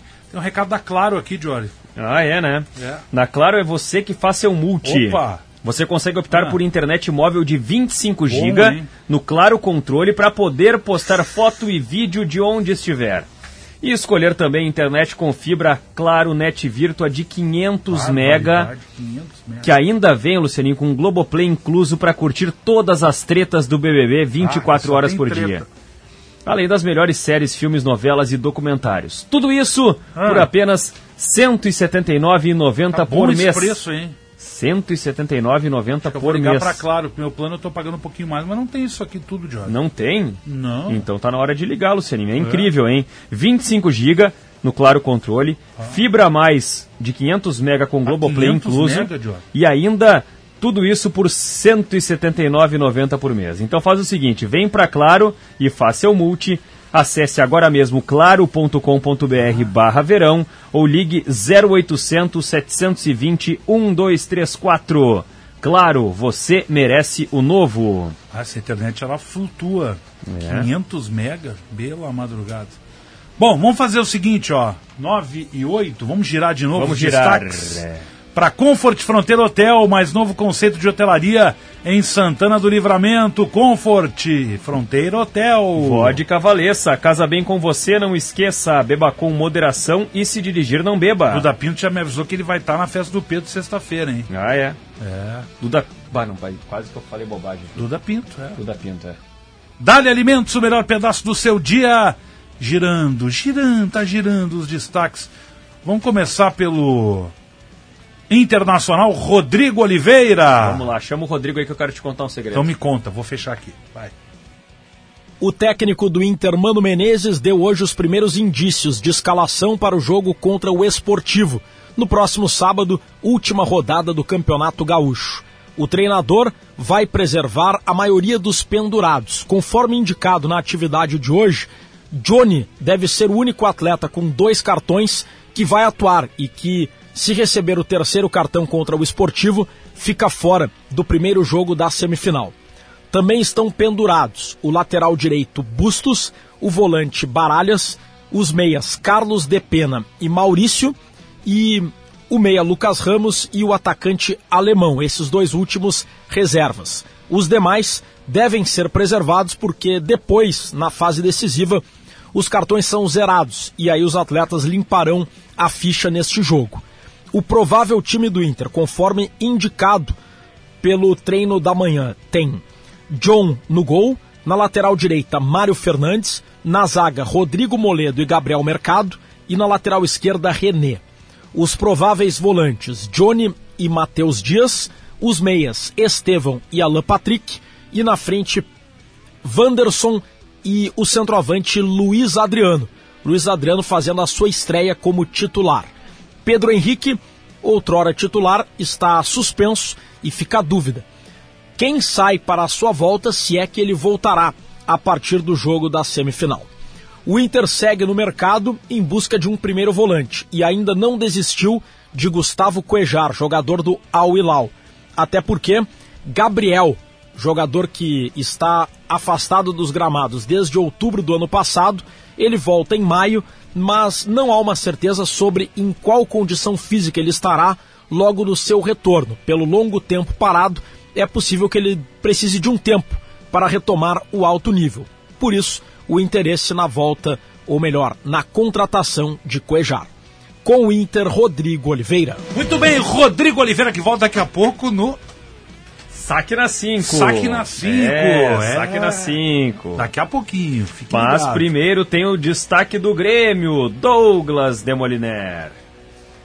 O técnico Renato Portaluppi comandou uma atividade na manhã desta quarta-feira no CT Luiz Carvalho para começar o encaminhamento do time que será utilizado na partida do próximo sábado diante do Ipiranga de Erechim. O compromisso é válido pela 11ª rodada desta primeira fase do Campeonato Gaúcho e vale para o tricolor apenas manter a sua bela campanha, praticamente de 100% de aproveitamento no campeonato estadual. Mesmo assim, o técnico gremista vai utilizar uma equipe alternativa. Provável time do Grêmio terá Breno, João Pedro, Bruno Vini, Gustavo Martins e Diogo Barbosa, Lucas Silva, Thiago Santos, Gabriel Silva ou Gustavinho Galdini Ferreira na frente Diego Souza. Aliás, Diego Souza que deve ser a principal atração do Grêmio nesta viagem até Erechim. Inclusive o jogador vive o seu maior jejum sem marcar gols com a camiseta do tricolor. São oito jogos, ele participou de oito jogos e ainda não balançou as redes nesta temporada. Diego Souza chegou ao clube em 2020 e nunca ficou mais do que sete partidas sem balançar as redes vestindo a camiseta do tricolor. Agora, o jogador está a esses oito jogos, mas em compensação tem uma média de 25 minutos por jogo. Não é um atleta que tem sido muito utilizado pelo técnico Renato Portaluppi, justamente pelo fato do Grêmio ter Luizito Soares como titular.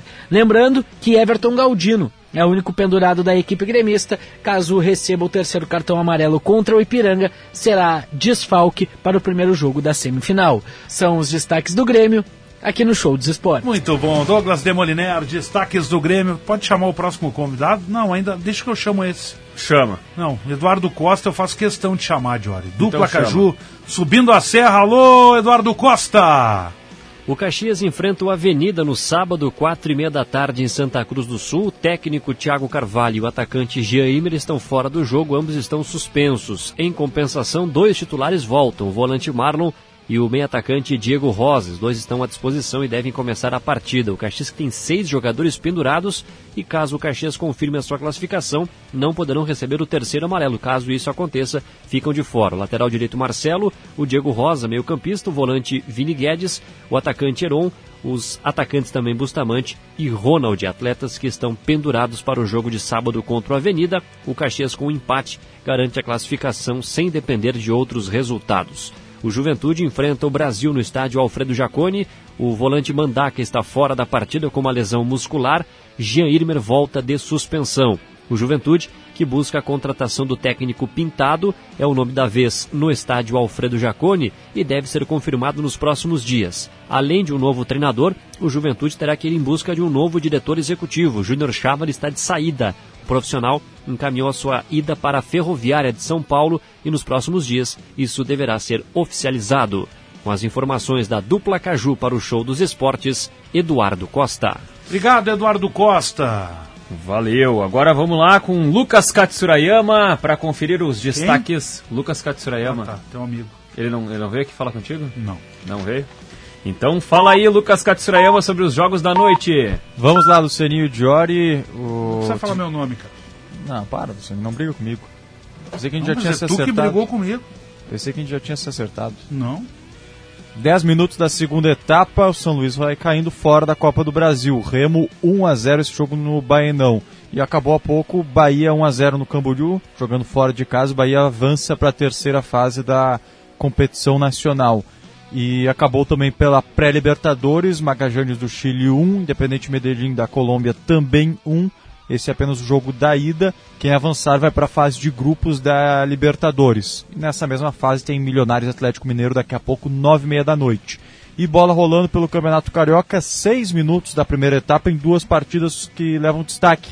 Clássico Fla-Flu, rolando no Maracanã, já com seis minutos. E também tem Botafogo e Portuguesa, também 0 a 0 Valeu, Lucas Katsurayama, trazendo o placar da noite, que repetindo, né, ainda tem Copa Libertadores da América Nove na e noite meia, de hoje às 9h30, Sabe qual é o canal da e. Sport TV, será? A Globo Minas talvez transmita esse jogo lá para BH. É. Mas acho que passa nesses canais aqui. Vamos ver depois Sport TV. Talvez, Se não Luciano. é esse aqui, será já? Que tá ali.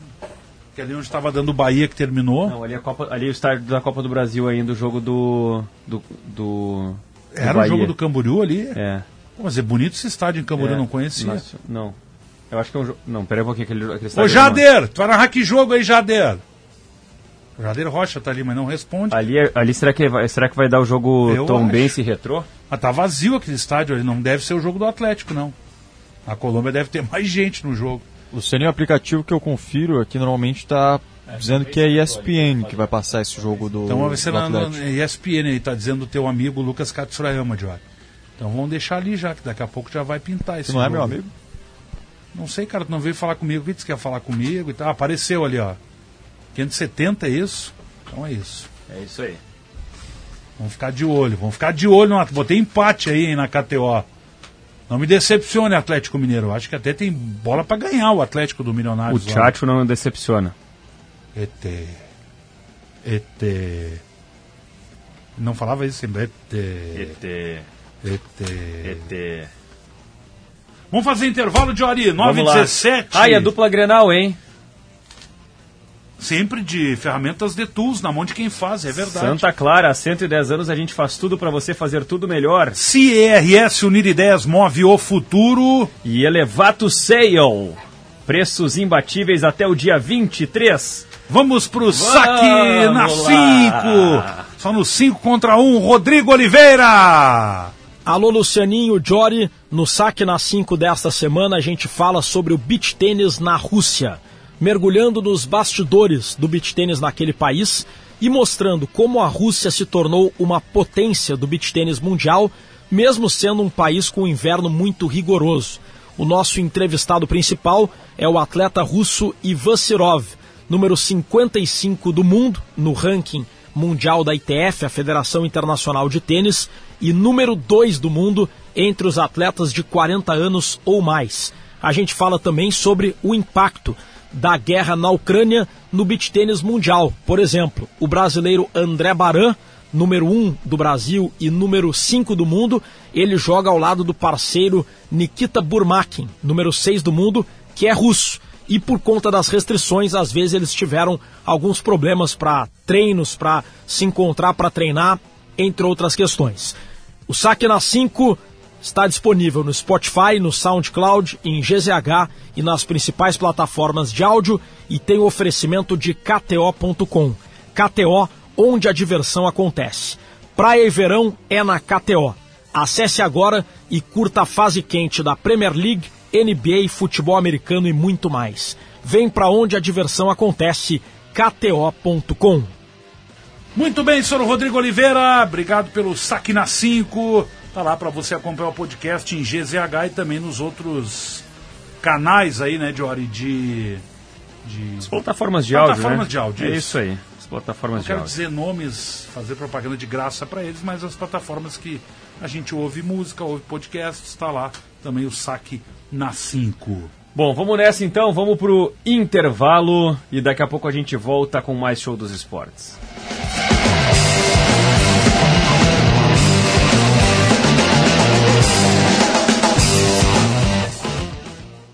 Opa, tudo bom, guri? Pra ti que gosta de rasante de quero-quero, torcida comendo bergamota, nevoeiro escondendo a bola, sangue, suor, faísca e lágrimas que parece o filme do MacGyver, mas é o nosso gauchão. Agora vai a dica, kto.com, vai lá, dá mais emoção nesse campeonato, guri. Sim, dá o teu palpite e mostra que tu entende do nosso ruralito. Na KTO tu chega de líder, Kate O, onde a diversão acontece, tá bom, querido? Abraço.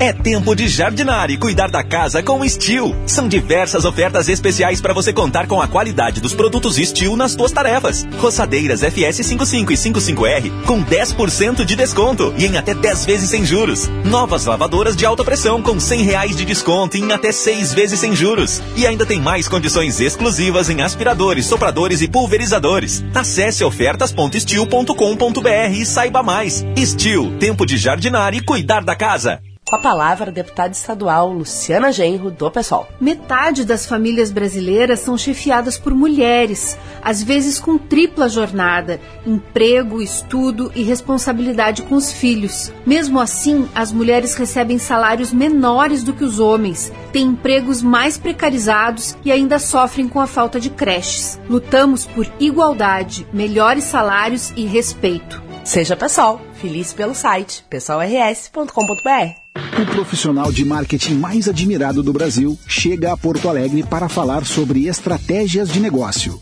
João Branco, vice-presidente de marketing do McDonald's, é o convidado da primeira edição do evento Talks On, dia 14 de março às 19 horas no Teatro Unicinos. Acesse simpla.com.br e garanta o seu ingresso. Realização Núcleo Z, apoio Grupo RBS. A gente vive junto. Evento livre para todos os públicos. Ouvi dizer que a Lojas Quero Quero agora é uma loja infinita que tem de tudo pra construir e decorar como eu quero. Então eu quero, quero, bora vamos lá. Eu vou deixar minha casa bonita. Quero, quero, vou fazer minha ideia favorita pra morar. Vem pra Lojas Quero Quero que agora é uma loja infinita. Bora deixar a casa bonita?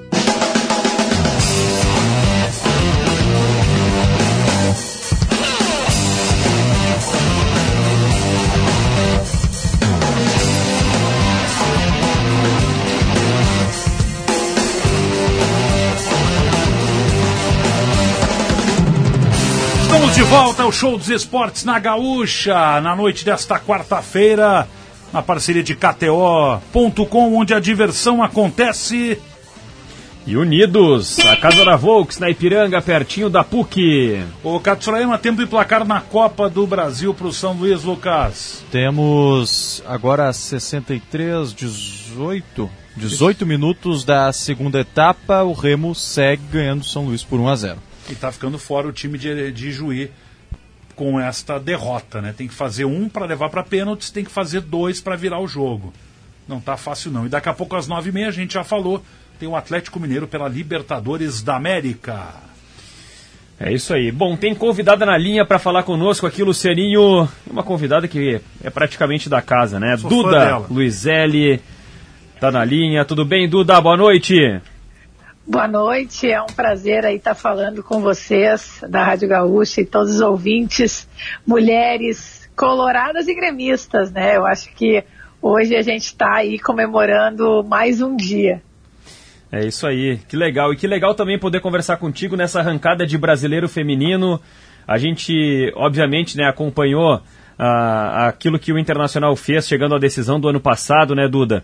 E, e também a própria, a- as próprias disputas internas nossas aqui, da dupla Grenal, dentro do futebol A feminino. gauchão, a decisão foi, gauchão, é, né? foi, foi também muito muito é, um- foi um grande jogo né um grande jogo na verdade É, e eu- a gente queria saber o que que tu tá esperando da dupla Grenal nesse brasileiro que está começando Poxa, a gente que vem acompanhando o futebol feminino e não é de hoje, né? Fazem 30 anos. Eu acho que a grande é, evolução do futebol feminino está muito também na parte tática, né? Hoje a gente consegue ver as equipes organizadas jogando futebol. E isso é bonito de ver. Hoje a gente vê muita gente assistindo os jogos, prestigiando as meninas, as mulheres. É, e isso faz com que o futebol feminino seja cada vez mais visto é, por todos, né? Aqui no estado do Rio Grande do Sul, no Brasil e no mundo, eu diria, né? No começo, então, Duda, existia um pouco menos dessa preocupação tática das jogadoras em campo. Conta um pouquinho pra gente como é que foi, no caso, essa evolução, então, para esse momento que a gente vive hoje e que é realmente de, né, de uma grande, uma grande preocupação das equipes. Enfim, a gente nota que, que, que por vezes, as, as, as atletas elas trabalham muito com, com, com a, situação trabalhada na semana, orientada pelo treinador ou pela treinadora. E isso evoluiu muito. O que, que dá para traçar de, de, de, de quadro disso, Duda, de parâmetro, para a gente ter uma ideia? Ah, eu, acho- eu acho que a evolução é muito grande, né? Eu diria assim que há, há 20, 30 anos atrás, na minha época, né? Pô, existia um 4-4-2, um 3-5, enfim. Pô, hoje a gente marca de um jeito, ataca de outro. Bom, é, um exemplo claro são as comissões técnicas, né? Na nossa época tinha treinador, preparador físico, preparador de goleiros. É, hoje, poxa, são quase 20 pessoas numa comissão técnica de futebol feminino, é, nos times aí de Série A, né? Então, uh, com analista de desempenho que podem mostrar para as atletas. A evolução até da tecnologia faz com que o futebol feminino é, tenha crescido muito aí nesses últimos anos. Sim, bom, o, o, o Duda, é, o que falta, na tua opinião, para o futebol feminino do Rio Grande do Sul é, ter uma, uma consolidação? É, na proporção que a gente acompanha, por exemplo, numa praça como São Paulo, em que já há uma afirmação, já há um investimento maior também. É, é, e até te, aproveito para te perguntar, será que é justo estabelecer esse comparativo com praças como São Paulo e até mesmo como, como o próprio Rio de Janeiro? É, hoje Flamengo, Corinthians, né, praticamente tem um investimento de quase três vezes mais do que a dupla Grenal. É, mas eu acho que a gente não pode é, simplesmente achar que isso está correto, né? Porque o futebol feminino vem crescendo muito. E a gente não pode falar só de custo do futebol feminino. Na hora que a gente falar de custo versus receita, eu tenho certeza que a gente vai conseguir equilibrar é, e conseguir grandes resultados, porque hoje tem muita coisa que se pode fazer para que se buscar receita dentro de grandes clubes no Brasil, né? É, enfim, não só vendas de atletas, mas daqui a pouco os direitos de televisão, licenciamento de produtos para mulheres, é, novas sócias mulheres indo assistir os jogos, não só do masculino, mas no feminino, né? Criar um elo de ligação, enfim. Então, quando hoje a gente apresenta um, um, um projeto para um grande clube, a gente não, ah, não, fala só de custo, a gente fala de custo versus receita, porque eu tenho certeza que dá para equilibrar assim também através de leis de incentivo, enfim. Tem vários, uh, vários pontos que a gente pode buscar aí para tentar evoluir e cada vez melhorar mais. No caso de hoje, até Duda, o Inter lançou e está lá em GZH a matéria, o Inter lançou uma campanha aí para chamar atenção justamente para isso, para o desenvolvimento comercial do futebol feminino. Então é um projeto chamado Aposta Nelas, onde o patrocinador do Inter, né, de, das gurias coloradas, uh, vai encaminhar 5% dos valores, é uma, uma banca de apostas, 5% de todas as apostas dos jogos do futebol feminino na plataforma deles, no caso, para as gurias coloradas. Ou seja, o próprio Inter faz uma movimentação, além do seu patrocinador, de buscar esses recursos aí com uma novidade, de buscar uh, realmente essa campanha para ter esse desenvolvimento comercial. Porque se a gente for ver, né, Duda, tem muito a se explorar ainda nesse aspecto. Pegando marcas, é, né? Grêmio e Inter, marcas fortes. É, e, e, vamos dar mais. um exemplo. E vamos dar um exemplo aí, eu acho que no mês passado, né, que Curitiba e Atlético não puderam, que os homens é, que brigaram e não puderam ir ao estádio. Por exemplo, no primeiro jogo, Curitiba colocou 13 mil mulheres e crianças. Uma semana depois, o Atlético Paranaense colocou 37 mil mulheres e crianças no estádio. Ou seja, as mulheres elas querem participar, elas querem estar junto, né? E quanto mais mulheres talvez estejam no estádio, talvez menos brigas vão acontecer. Então eu acho que é um meio que a gente pode explorar, afinal, existem metade de homens, metade de mulheres, né? Então, por que não a gente explorar isso de uma forma é, um pouco mais forte para que a gente consiga aí uh, conseguir captar mais para os clubes? E, e agora esse movimento, este ano, com a Copa do Mundo sendo televisionada pra, pela Rede Globo, né? Esporte TV, a RBS aí transmitindo as finais do Gauchão. Ou seja, isso tudo faz com que as meninas, né, uh, cada vez mais queiram jogar e a gente vê isso nas nossas escolas. Hoje a gente chegando perto de 600 alunos, né? Então, uh, desde meninas de 5, 6 anos jogando futebol, é muito legal e, e eu tô é, muito. É, eu acho que no futuro o futebol feminino aí ele, ele vai dar grandes é, alegrias para o povo brasileiro, né? Quem sabe com o Mundial em 2027, né? Que o Brasil vai lançar a candidatura eu acho que tudo isso são inserções que vão fazer a modalidade realmente alavancar. Já que tu falou da Copa do Mundo, Duda, a Marta, será que a Marta vai para a Copa? Ah, eu não tenho nenhuma dúvida. Ela, ela é, eu tive o prazer de conhecê-la, né, muito bem, porque a gente conviveu ali um ano e meio praticamente juntos, ela com uma liderança incrível, é, assim como a Pia, né, então, uh, ela é uma líder nata, o Brasil precisa dela, mesmo que ela não jogue ainda os 90 minutos nesse próximo Mundial. Mas ela é uma jogadora que ela sabe a importância dela dentro e fora de campo. E eu vou te dizer que ela é, não é por acaso que ela é seis vezes a melhor jogadora do mundo. Ela é craque dentro e fora de campo. Bom, e a perspectiva, Duda, no geral, para essa Copa, né? Até tem uma, uma questão importante, a goleira do Grêmio, a Lorena, ela teve uma lesão, mas em princípio ela deve se recuperar antes do Mundial. Ah, pelo que tem acompanhado, enfim, de, a distância, a preparação está sendo feita da melhor forma, o Brasil tem chance de, de, fazer realmente um bom papel. A gente sabe que tem outras equipes que são muito fortes também numa Copa do Mundo. Mas o Brasil, pelo que tem em termos de rivais numa primeira fase, é possível acreditar numa campanha boa da seleção brasileira? Ah, eu acho que, que sim, porque hoje eh, eu diria que 70% das convocadas para o Mundial, das meninas que serão convocadas para o Mundial, jogam em grandes ligas, né? É, mundiais, né? Jogam nos Estados Unidos, tem meninas jogando a liga na Inglaterra, na Espanha. É, então, o Brasil hoje, as meninas treinam em alto nível. E o Brasil também vem crescendo muito. As atletas hoje são profissionais de futebol, né? A gente tem as meninas que jogam no Brasil hoje no Corinthians, no Palmeiras, no próprio Grêmio, a Lorena, né? Uh, hoje aí praticamente sendo a goleira titular. Tomara que ela se recupere. A gente vai torcer por ela, porque eu não tenho nenhuma dúvida que ela, em 100% em condições, ela é a número um hoje do Brasil, né? No nosso, na nossa, que vai defender a nossa equipe. Então a expectativa é muito grande, mas a gente sabe que tem grandes potências, que tem grandes investimentos, né, como Inglaterra, Holanda, Suécia, Estados Unidos, Alemanha mesmo que está, a França que está no grupo do Brasil, né? Uh, mas eu acho que o futebol, na hora que a gente consegue equilibrar um pouquinho também a parte física e principalmente, eu diria, a parte mental, eu acho que daí o Brasil é, vai ter chance de chegar lá. Não sei se, nessa, se nesse Mundial, talvez na próxima Olimpíada, mas o importante é saber que a gente está, a cada ano que passa, dando um passinho para frente. Ô, Duda, uma pergunta para fechar de minha parte aqui. Eu, pô, eu, eu, eu acompanhei um, uma reportagem do Esporte Espetacular que deve fazer.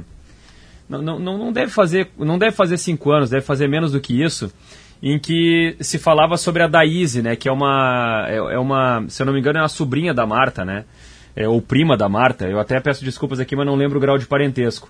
E nessa, nessa matéria falava da chegada da Daíse ao Corinthians, ela tinha acho que 15 anos na época, e se falava muito do potencial dessa menina.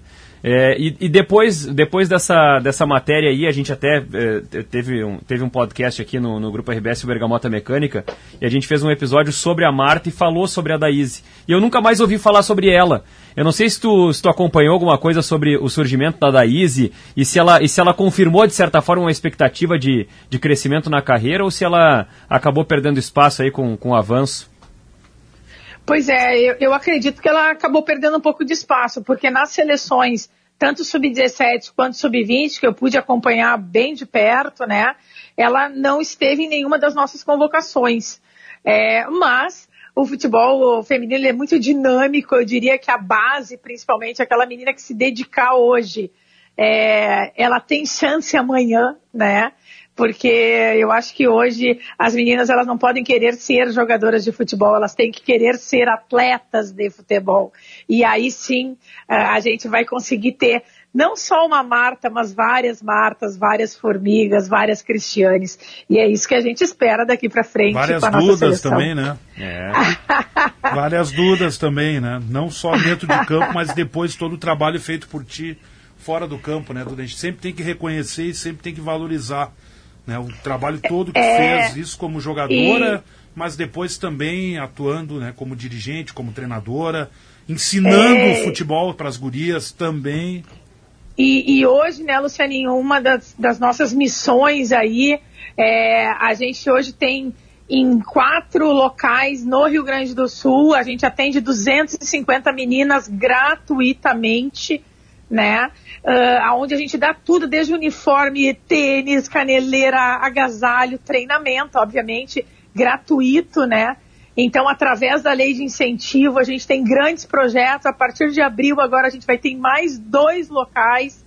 Então, a gente está crescendo muito. A gente está no quarto ano do projeto e a cada ano que passa, a gente vem crescendo, cada vez mais meninas tendo oportunidade de jogar. Eu acho que é isso que a gente precisa fazer: dar oportunidade para as meninas que queiram e que gostam de jogar futebol terem, né? E é isso que eu estou fazendo nesse momento aqui no estado do Rio Grande do Sul. Quais são as cidades, Duda, que, que o projeto ele acaba atingindo? A gente tem Porto Alegre, Eldorado, Barra do Ribeiro e Guaíba, né? Que são os locais aonde a gente atende aí essas meninas, né?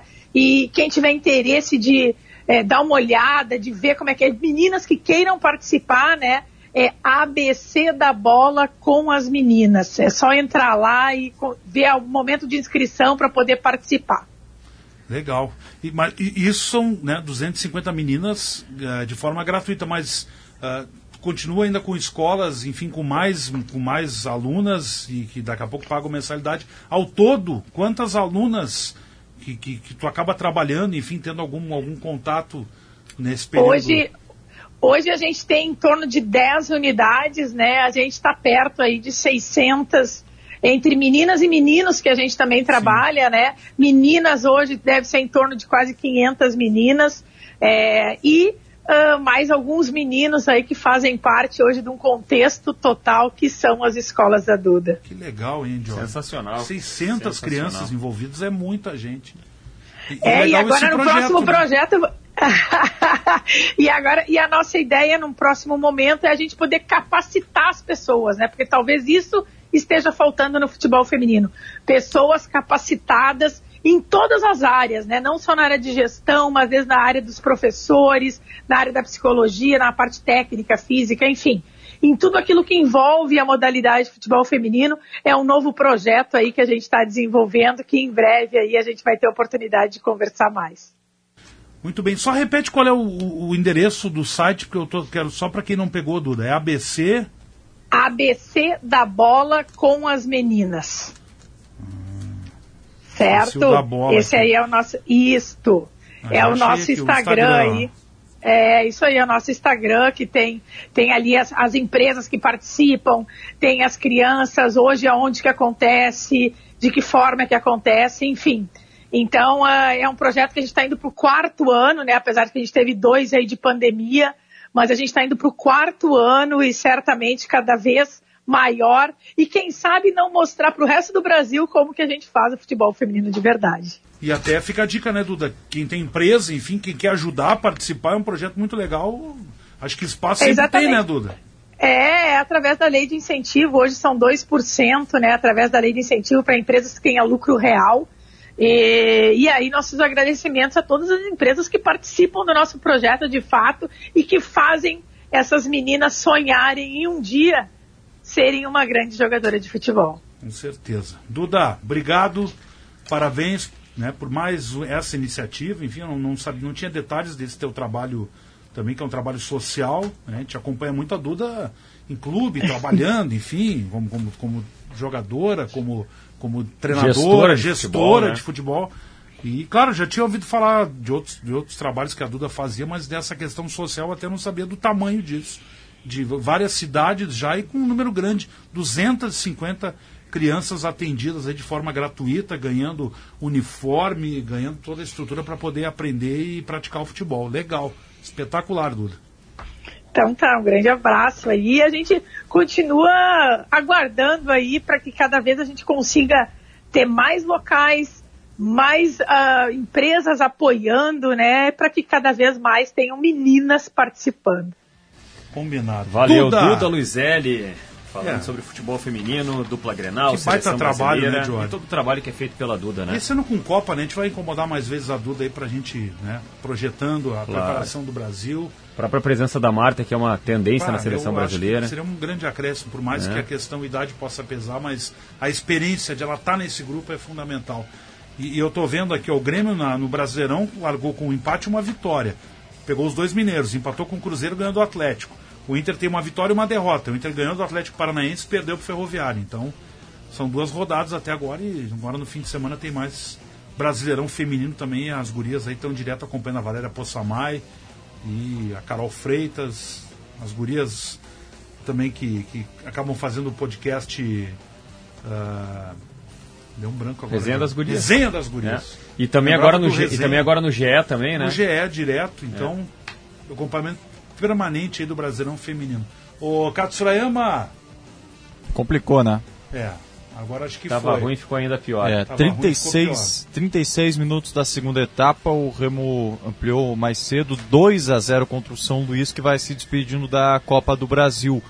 Outros destaques, já tem bola rolando pela pré-Libertadores, Milionários 0, Atlético Mineiro também 0, 12 minutos da primeira etapa, jogo de ida dessa terceira fase, a última antes da, da fase de grupos. E destaque para o gol do Flamengo, vai vencendo o clássico Fla-Flu 1 a 0, gol dele, Everton Cebolinha. É. Vamos fazer intervalo, Vamos chefe? lá, daqui a pouco a gente volta.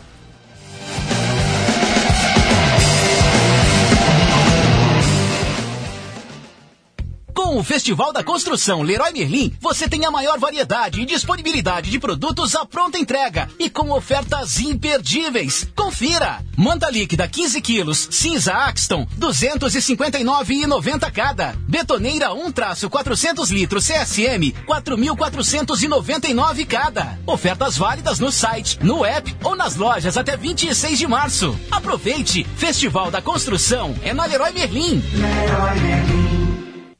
Amanhã é o dia. Mega Day no Suns Club. Aproveite 24 horas de ofertas incríveis. Confira o que o Suns Club preparou pra você. Filé mignon maturata congelado quilo por 59,90. Suco laranja integral 2 litros Natural One. Comprando duas unidades cada sai por 9,73. Leite condensado moça por 6,89 a unidade. Lava roupas Ariel concentrado 3 litros por apenas 39,96. Seja sócio. Acesse sejasócio.sunsclub.com.br e aproveite. É diferente. É Suns Club.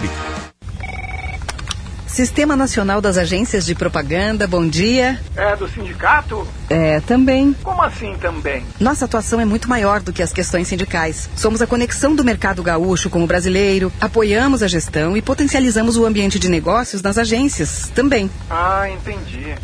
Sistema Nacional das Agências de Propaganda no Rio Grande do Sul. Já estava mais do que na hora de atualizar o sistema. Saiba mais em sinaprors.com.br. O Ministério Hiperbólico da Cultura Esburniana apresenta A Esbórnia Contra-Ataca em revista, livre a todos os públicos, dos criadores e produtores de tangos e tragédias.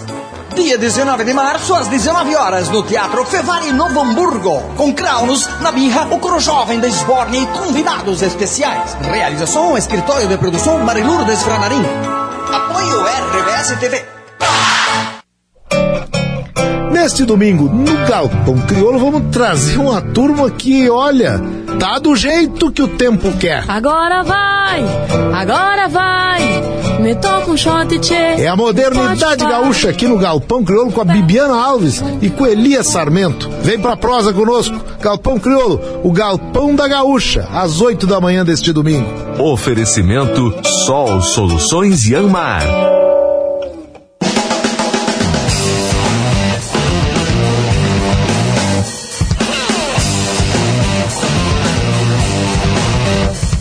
De volta, faltando 15 para as 10, show dos esportes de KTO.com e Unidos. Na linha para conversar conosco, técnico do Brasil de Pelotas, Rogério Zimmermann. Que classificação. Que jogo hein? ontem, Rogério? Boa noite. Boa noite. Legal aí conversar com você e estou à disposição. Como é, que foi, como é que foi aquela emoção do jogo ontem? A tensão até o final, Rogério? Pois é, sabe que nós fizemos é, é o jogo tem que ver que o contexto, né? Nós, nós, nós jogamos aí nos últimos sete dias três partidas, né? Começou lá no Maranhão, interior do Maranhão, numa quarta-feira.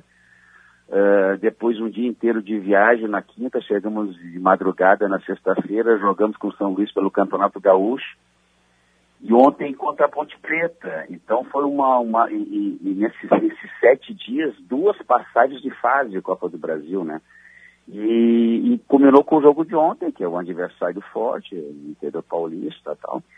E a gente sabia que por essa sequência de partidos nós teríamos um, um pouco de cansaço, principalmente mais para o final do jogo, mas felizmente a gente conseguiu abrir dois gols de vantagem. Isso nos ajudou bastante a, a, a segurar né, mais para o final do jogo, quando a gente até, determinado momento da partida, nós ficamos até com nove, porque o Chicão teve uma lesão muscular e, e saiu de campo, e, e, o, e o da Silva estava só fazendo um número ali. Mas acho que foi, foi legal porque foi uma grande vitória e todo aquele clima de Bento Freitas, estádio lotado, quase 10 mil pessoas. Então ficou, ficou aquela imagem legal do, do jogo. Rogério, eu exagero. Eu tenho acompanhado muitos jogos do Brasil, porque no Gauchão a gente transmite né, sempre os jogos Sim. do Chavante no GE. Globo. Eu, por escala, fiz vários jogos do Brasil. E ontem a gente estava aqui no programa, acompanhando a noite e vendo o jogo. Foi a melhor atuação do Brasil na temporada, Rogério? Eu, eu te confesso que eu fiquei com essa impressão. Ah, nós fizemos um bom jogo também o, do primeiro da, da, primeira fase lá no interior do Maranhão. Agora, quando você também, o que, que é um bom jogo? Quando você também você tem que ver quem é o adversário, né? O adversário é de qualidade, Sim. ele está liderando lá o seu, seu campeonato, já está classificado antecipadamente para os mata-matas. Então, assim, vendo do ponto de vista também que do outro lado tem uma equipe técnica e, e eu acredito que foi uma, uma, um bom jogo tático, os jogadores entenderam bem os momentos da, da, da, partida, quando tinha que acelerar, quando tinha que, né? Então, assim, eu, eu acho que foi um, um dos grandes jogos. E, e, porque também a gente tem que considerar em conta o que, que é um bom jogo. É aquele jogo também que tem um caráter emocional elevadíssimo. É um jogo de mata, de mata, né? Não era para dizer mata-mata, é um jogo de mata, né? Então, levando tudo isso, controle emocional, tática, técnica, física, superação, o time mentalmente forte, se somar tudo isso, sim, foi ó, talvez a nossa melhor partida. Bom, Rogério, eh, como é que fica agora a expectativa para essa temporada? Claro, já sabendo que dentro do Campeonato Gaúcho agora tem a última rodada, o Brasil acabou não tendo mais chances de, de classificação, né? Mas com essa sequência de Copa do Brasil e também é, a, a, a a ideia também que, que foi a tua contratação pelo Brasil, né? De um resgate do Brasil, de uma retomada nas competições nacionais. Deixa eu acrescentar, Diora, a tua imagem no fim do jogo, Rogério, a tua vibração é a, é, é a cara é, do Brasil. É a vibração Pelotas, né? que é a cara do torcedor do Brasil que praticamente lotou o estádio ontem, né? É, é algo que é uma sinergia que é, é difícil de encontrar em outros lugares, né, Rogério? É, na verdade, assim, quando você está vibrando ali, não é porque você ganhou uma partida, né? As pessoas não entendem muito isso. É que aquela partida, é, da maneira como foi e que representa, inclusive financeiramente, você, você percebe que ali no final do jogo é, que essa reconstrução do Brasil, a vitória, a passagem de fase, a confiança que o torcedor tem com a casa lotada, gente a Ponte Preta, vai ajudar muito, entendeu, nos próximos passos. Então você não está comemorando apenas uma vitória, olha, ganhamos da Ponte Preta. Você está comemorando muito, você está enxergando muito mais adiante, né? Mas não é só, a, a questão não é só a relação do técnico com a torcida, que isso para mim é fácil, eu entendo a cultura do clube, já trabalhei aqui a, a, o sempre meu desafio é fazer com que o jogador entenda isso. Porque se eu só, só eu entendo isso, o jogador que chegou, nós trouxemos 25 jogadores novos, não ficou ninguém do ano passado. Se só eu entender isso, não vai acontecer nada, né?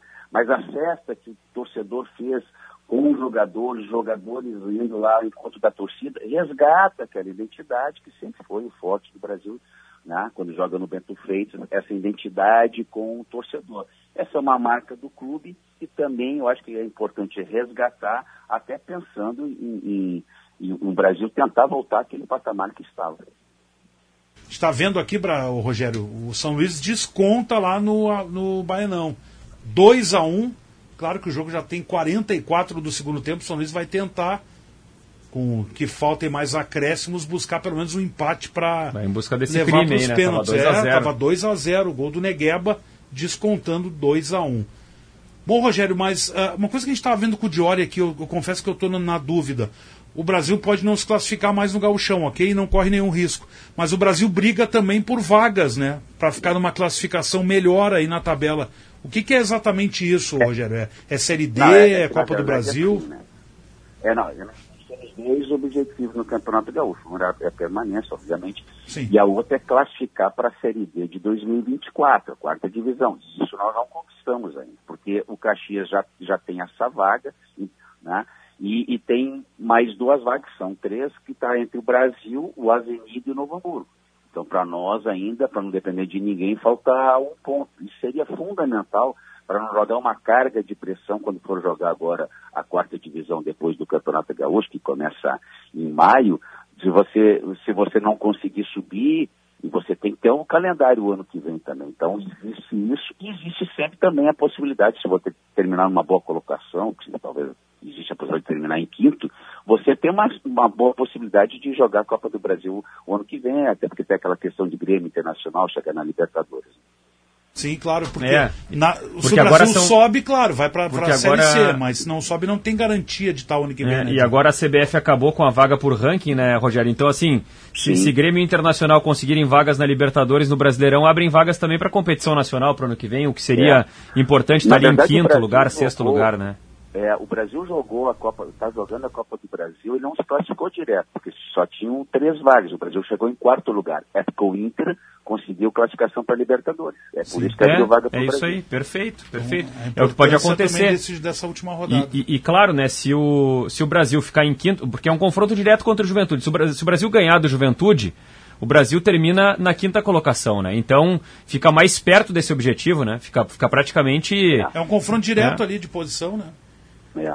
Mas eu ainda vou dizer, o mais importante, mais do que é a, uma vaga em 2024 na Série D. Claro que você vai tentar subir esse ano, mas é importante, e aí pelo menos um ponto para não depender de nenhum resultado.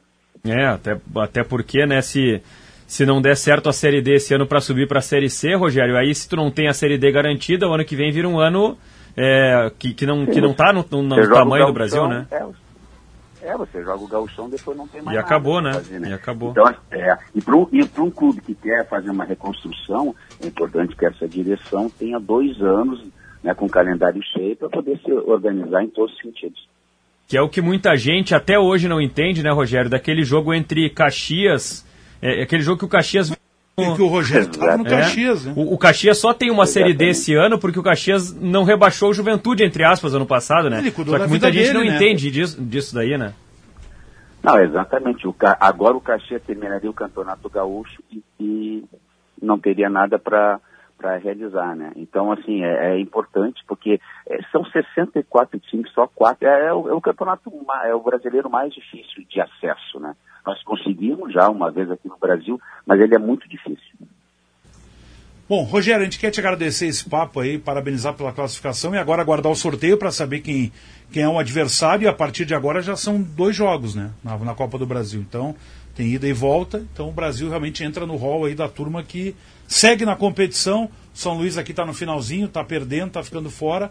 E semana que vem tem Grêmio, mais Ipiranga aí também tentando o seu carimbo no passaporte. O Chavante já está lá, Rogério. Então, é, é ficar de olho no sorteio que ocorre na sequência. É isso aí. Valeu. Pelo menos mais É. uma partida no Bento Freitas vai ter, né? Vai, casa cheia, com certeza, imagina só. Rogério, obrigado por nos atender aqui, sucesso, grande abraço. Um abraço.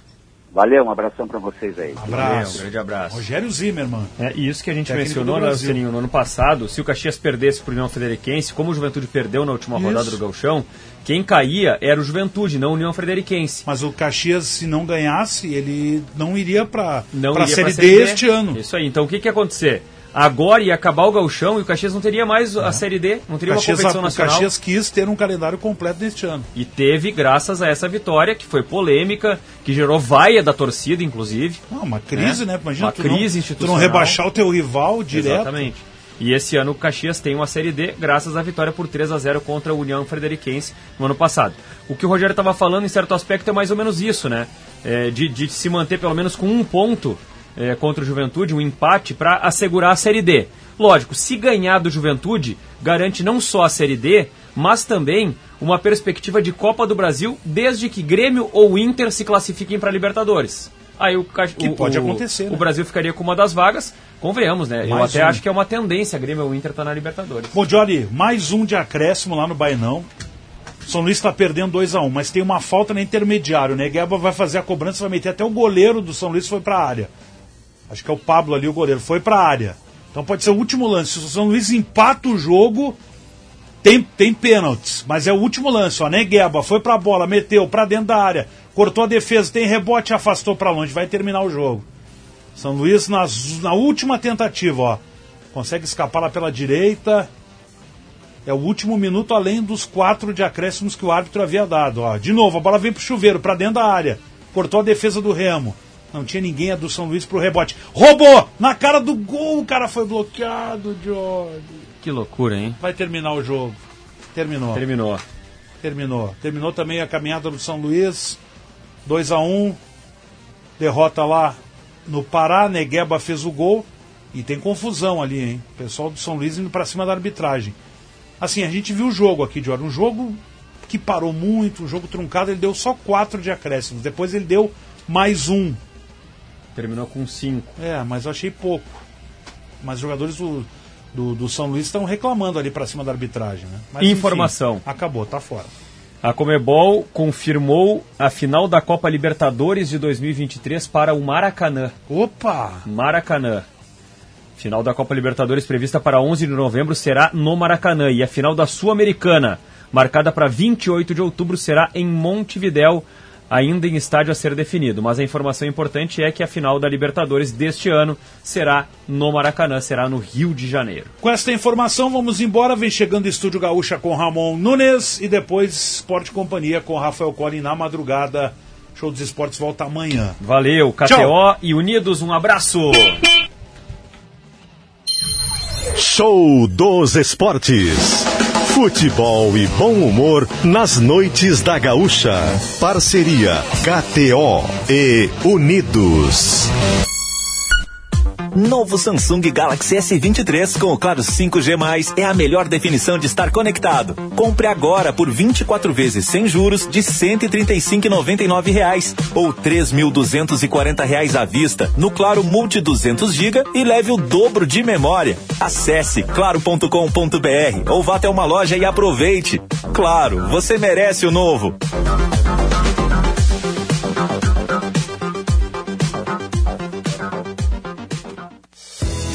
Grandes conquistas se constroem todos os dias. A Detools tem uma linha completa de ferramentas para te ajudar em qualquer serviço, agregando qualidade ao teu trabalho. Os melhores produtos para reforma, construção, pintura e também utilidades domésticas são Detools. E quem entende mesmo de realizar sonhos diariamente já sabe. Não deixe para amanhã e conheça na ferragem mais próxima. Detools, na mão de quem faz.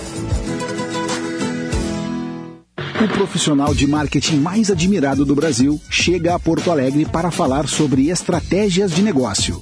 João Branco, vice-presidente de marketing do McDonald's, é o convidado da primeira edição do evento Talks On, dia 14 de março às 19 horas no Teatro Unicinos. Acesse simpla.com.br e garanta o seu ingresso. Realização Núcleo Z, apoio Grupo RBS. A gente vive junto. Evento livre para todos os públicos. Você que é do campo como eu, sabe quando tem uma boa oportunidade na mão. Então você precisa conhecer o RS Mais Venda, um programa de fomento que proporciona suporte para produtores rurais iniciarem no cultivo do eucalipto. O programa oferece antecipação de pagamentos e garantia de compra da madeira, além da oportunidade de integrar a cadeia florestal da CMPC. Quem é do campo sabe das coisas do campo. Então, acesse rsmaisvenda.com.br e participe. Ô, vizinho. Opa! Bonita grama, hein? Se você acha que a grama da agência vizinha é mais verde, venha trocar uma ideia pessoalmente no Frente a Frente. Um evento onde sócios e líderes das agências de propaganda falam dos seus desafios num papo aberto e direto. O próximo evento é dia 9 de março. Saiba mais em sinaprors.com.br. Realização Fenapro e Sinapro RS. Apoio Grupo RBS. A gente vive junto. Aqui tem gente, aqui tem vida, aqui tem Unimed. Notícia na hora certa, 10 horas. Defesa Civil bloqueia acessos ao mar em dois pontos de Torres devido à chuva. ONGs pedem indenização de um milhão de reais ao vereador Sandro Fantinel de Caxias do Sul por falas preconceituosas contra baianos. Prefeitura da capital fará pulverização de inseticida nos bairros Vila João Pessoa e Vila São José amanhã. 13 casos autóctones de dengue já foram confirmados.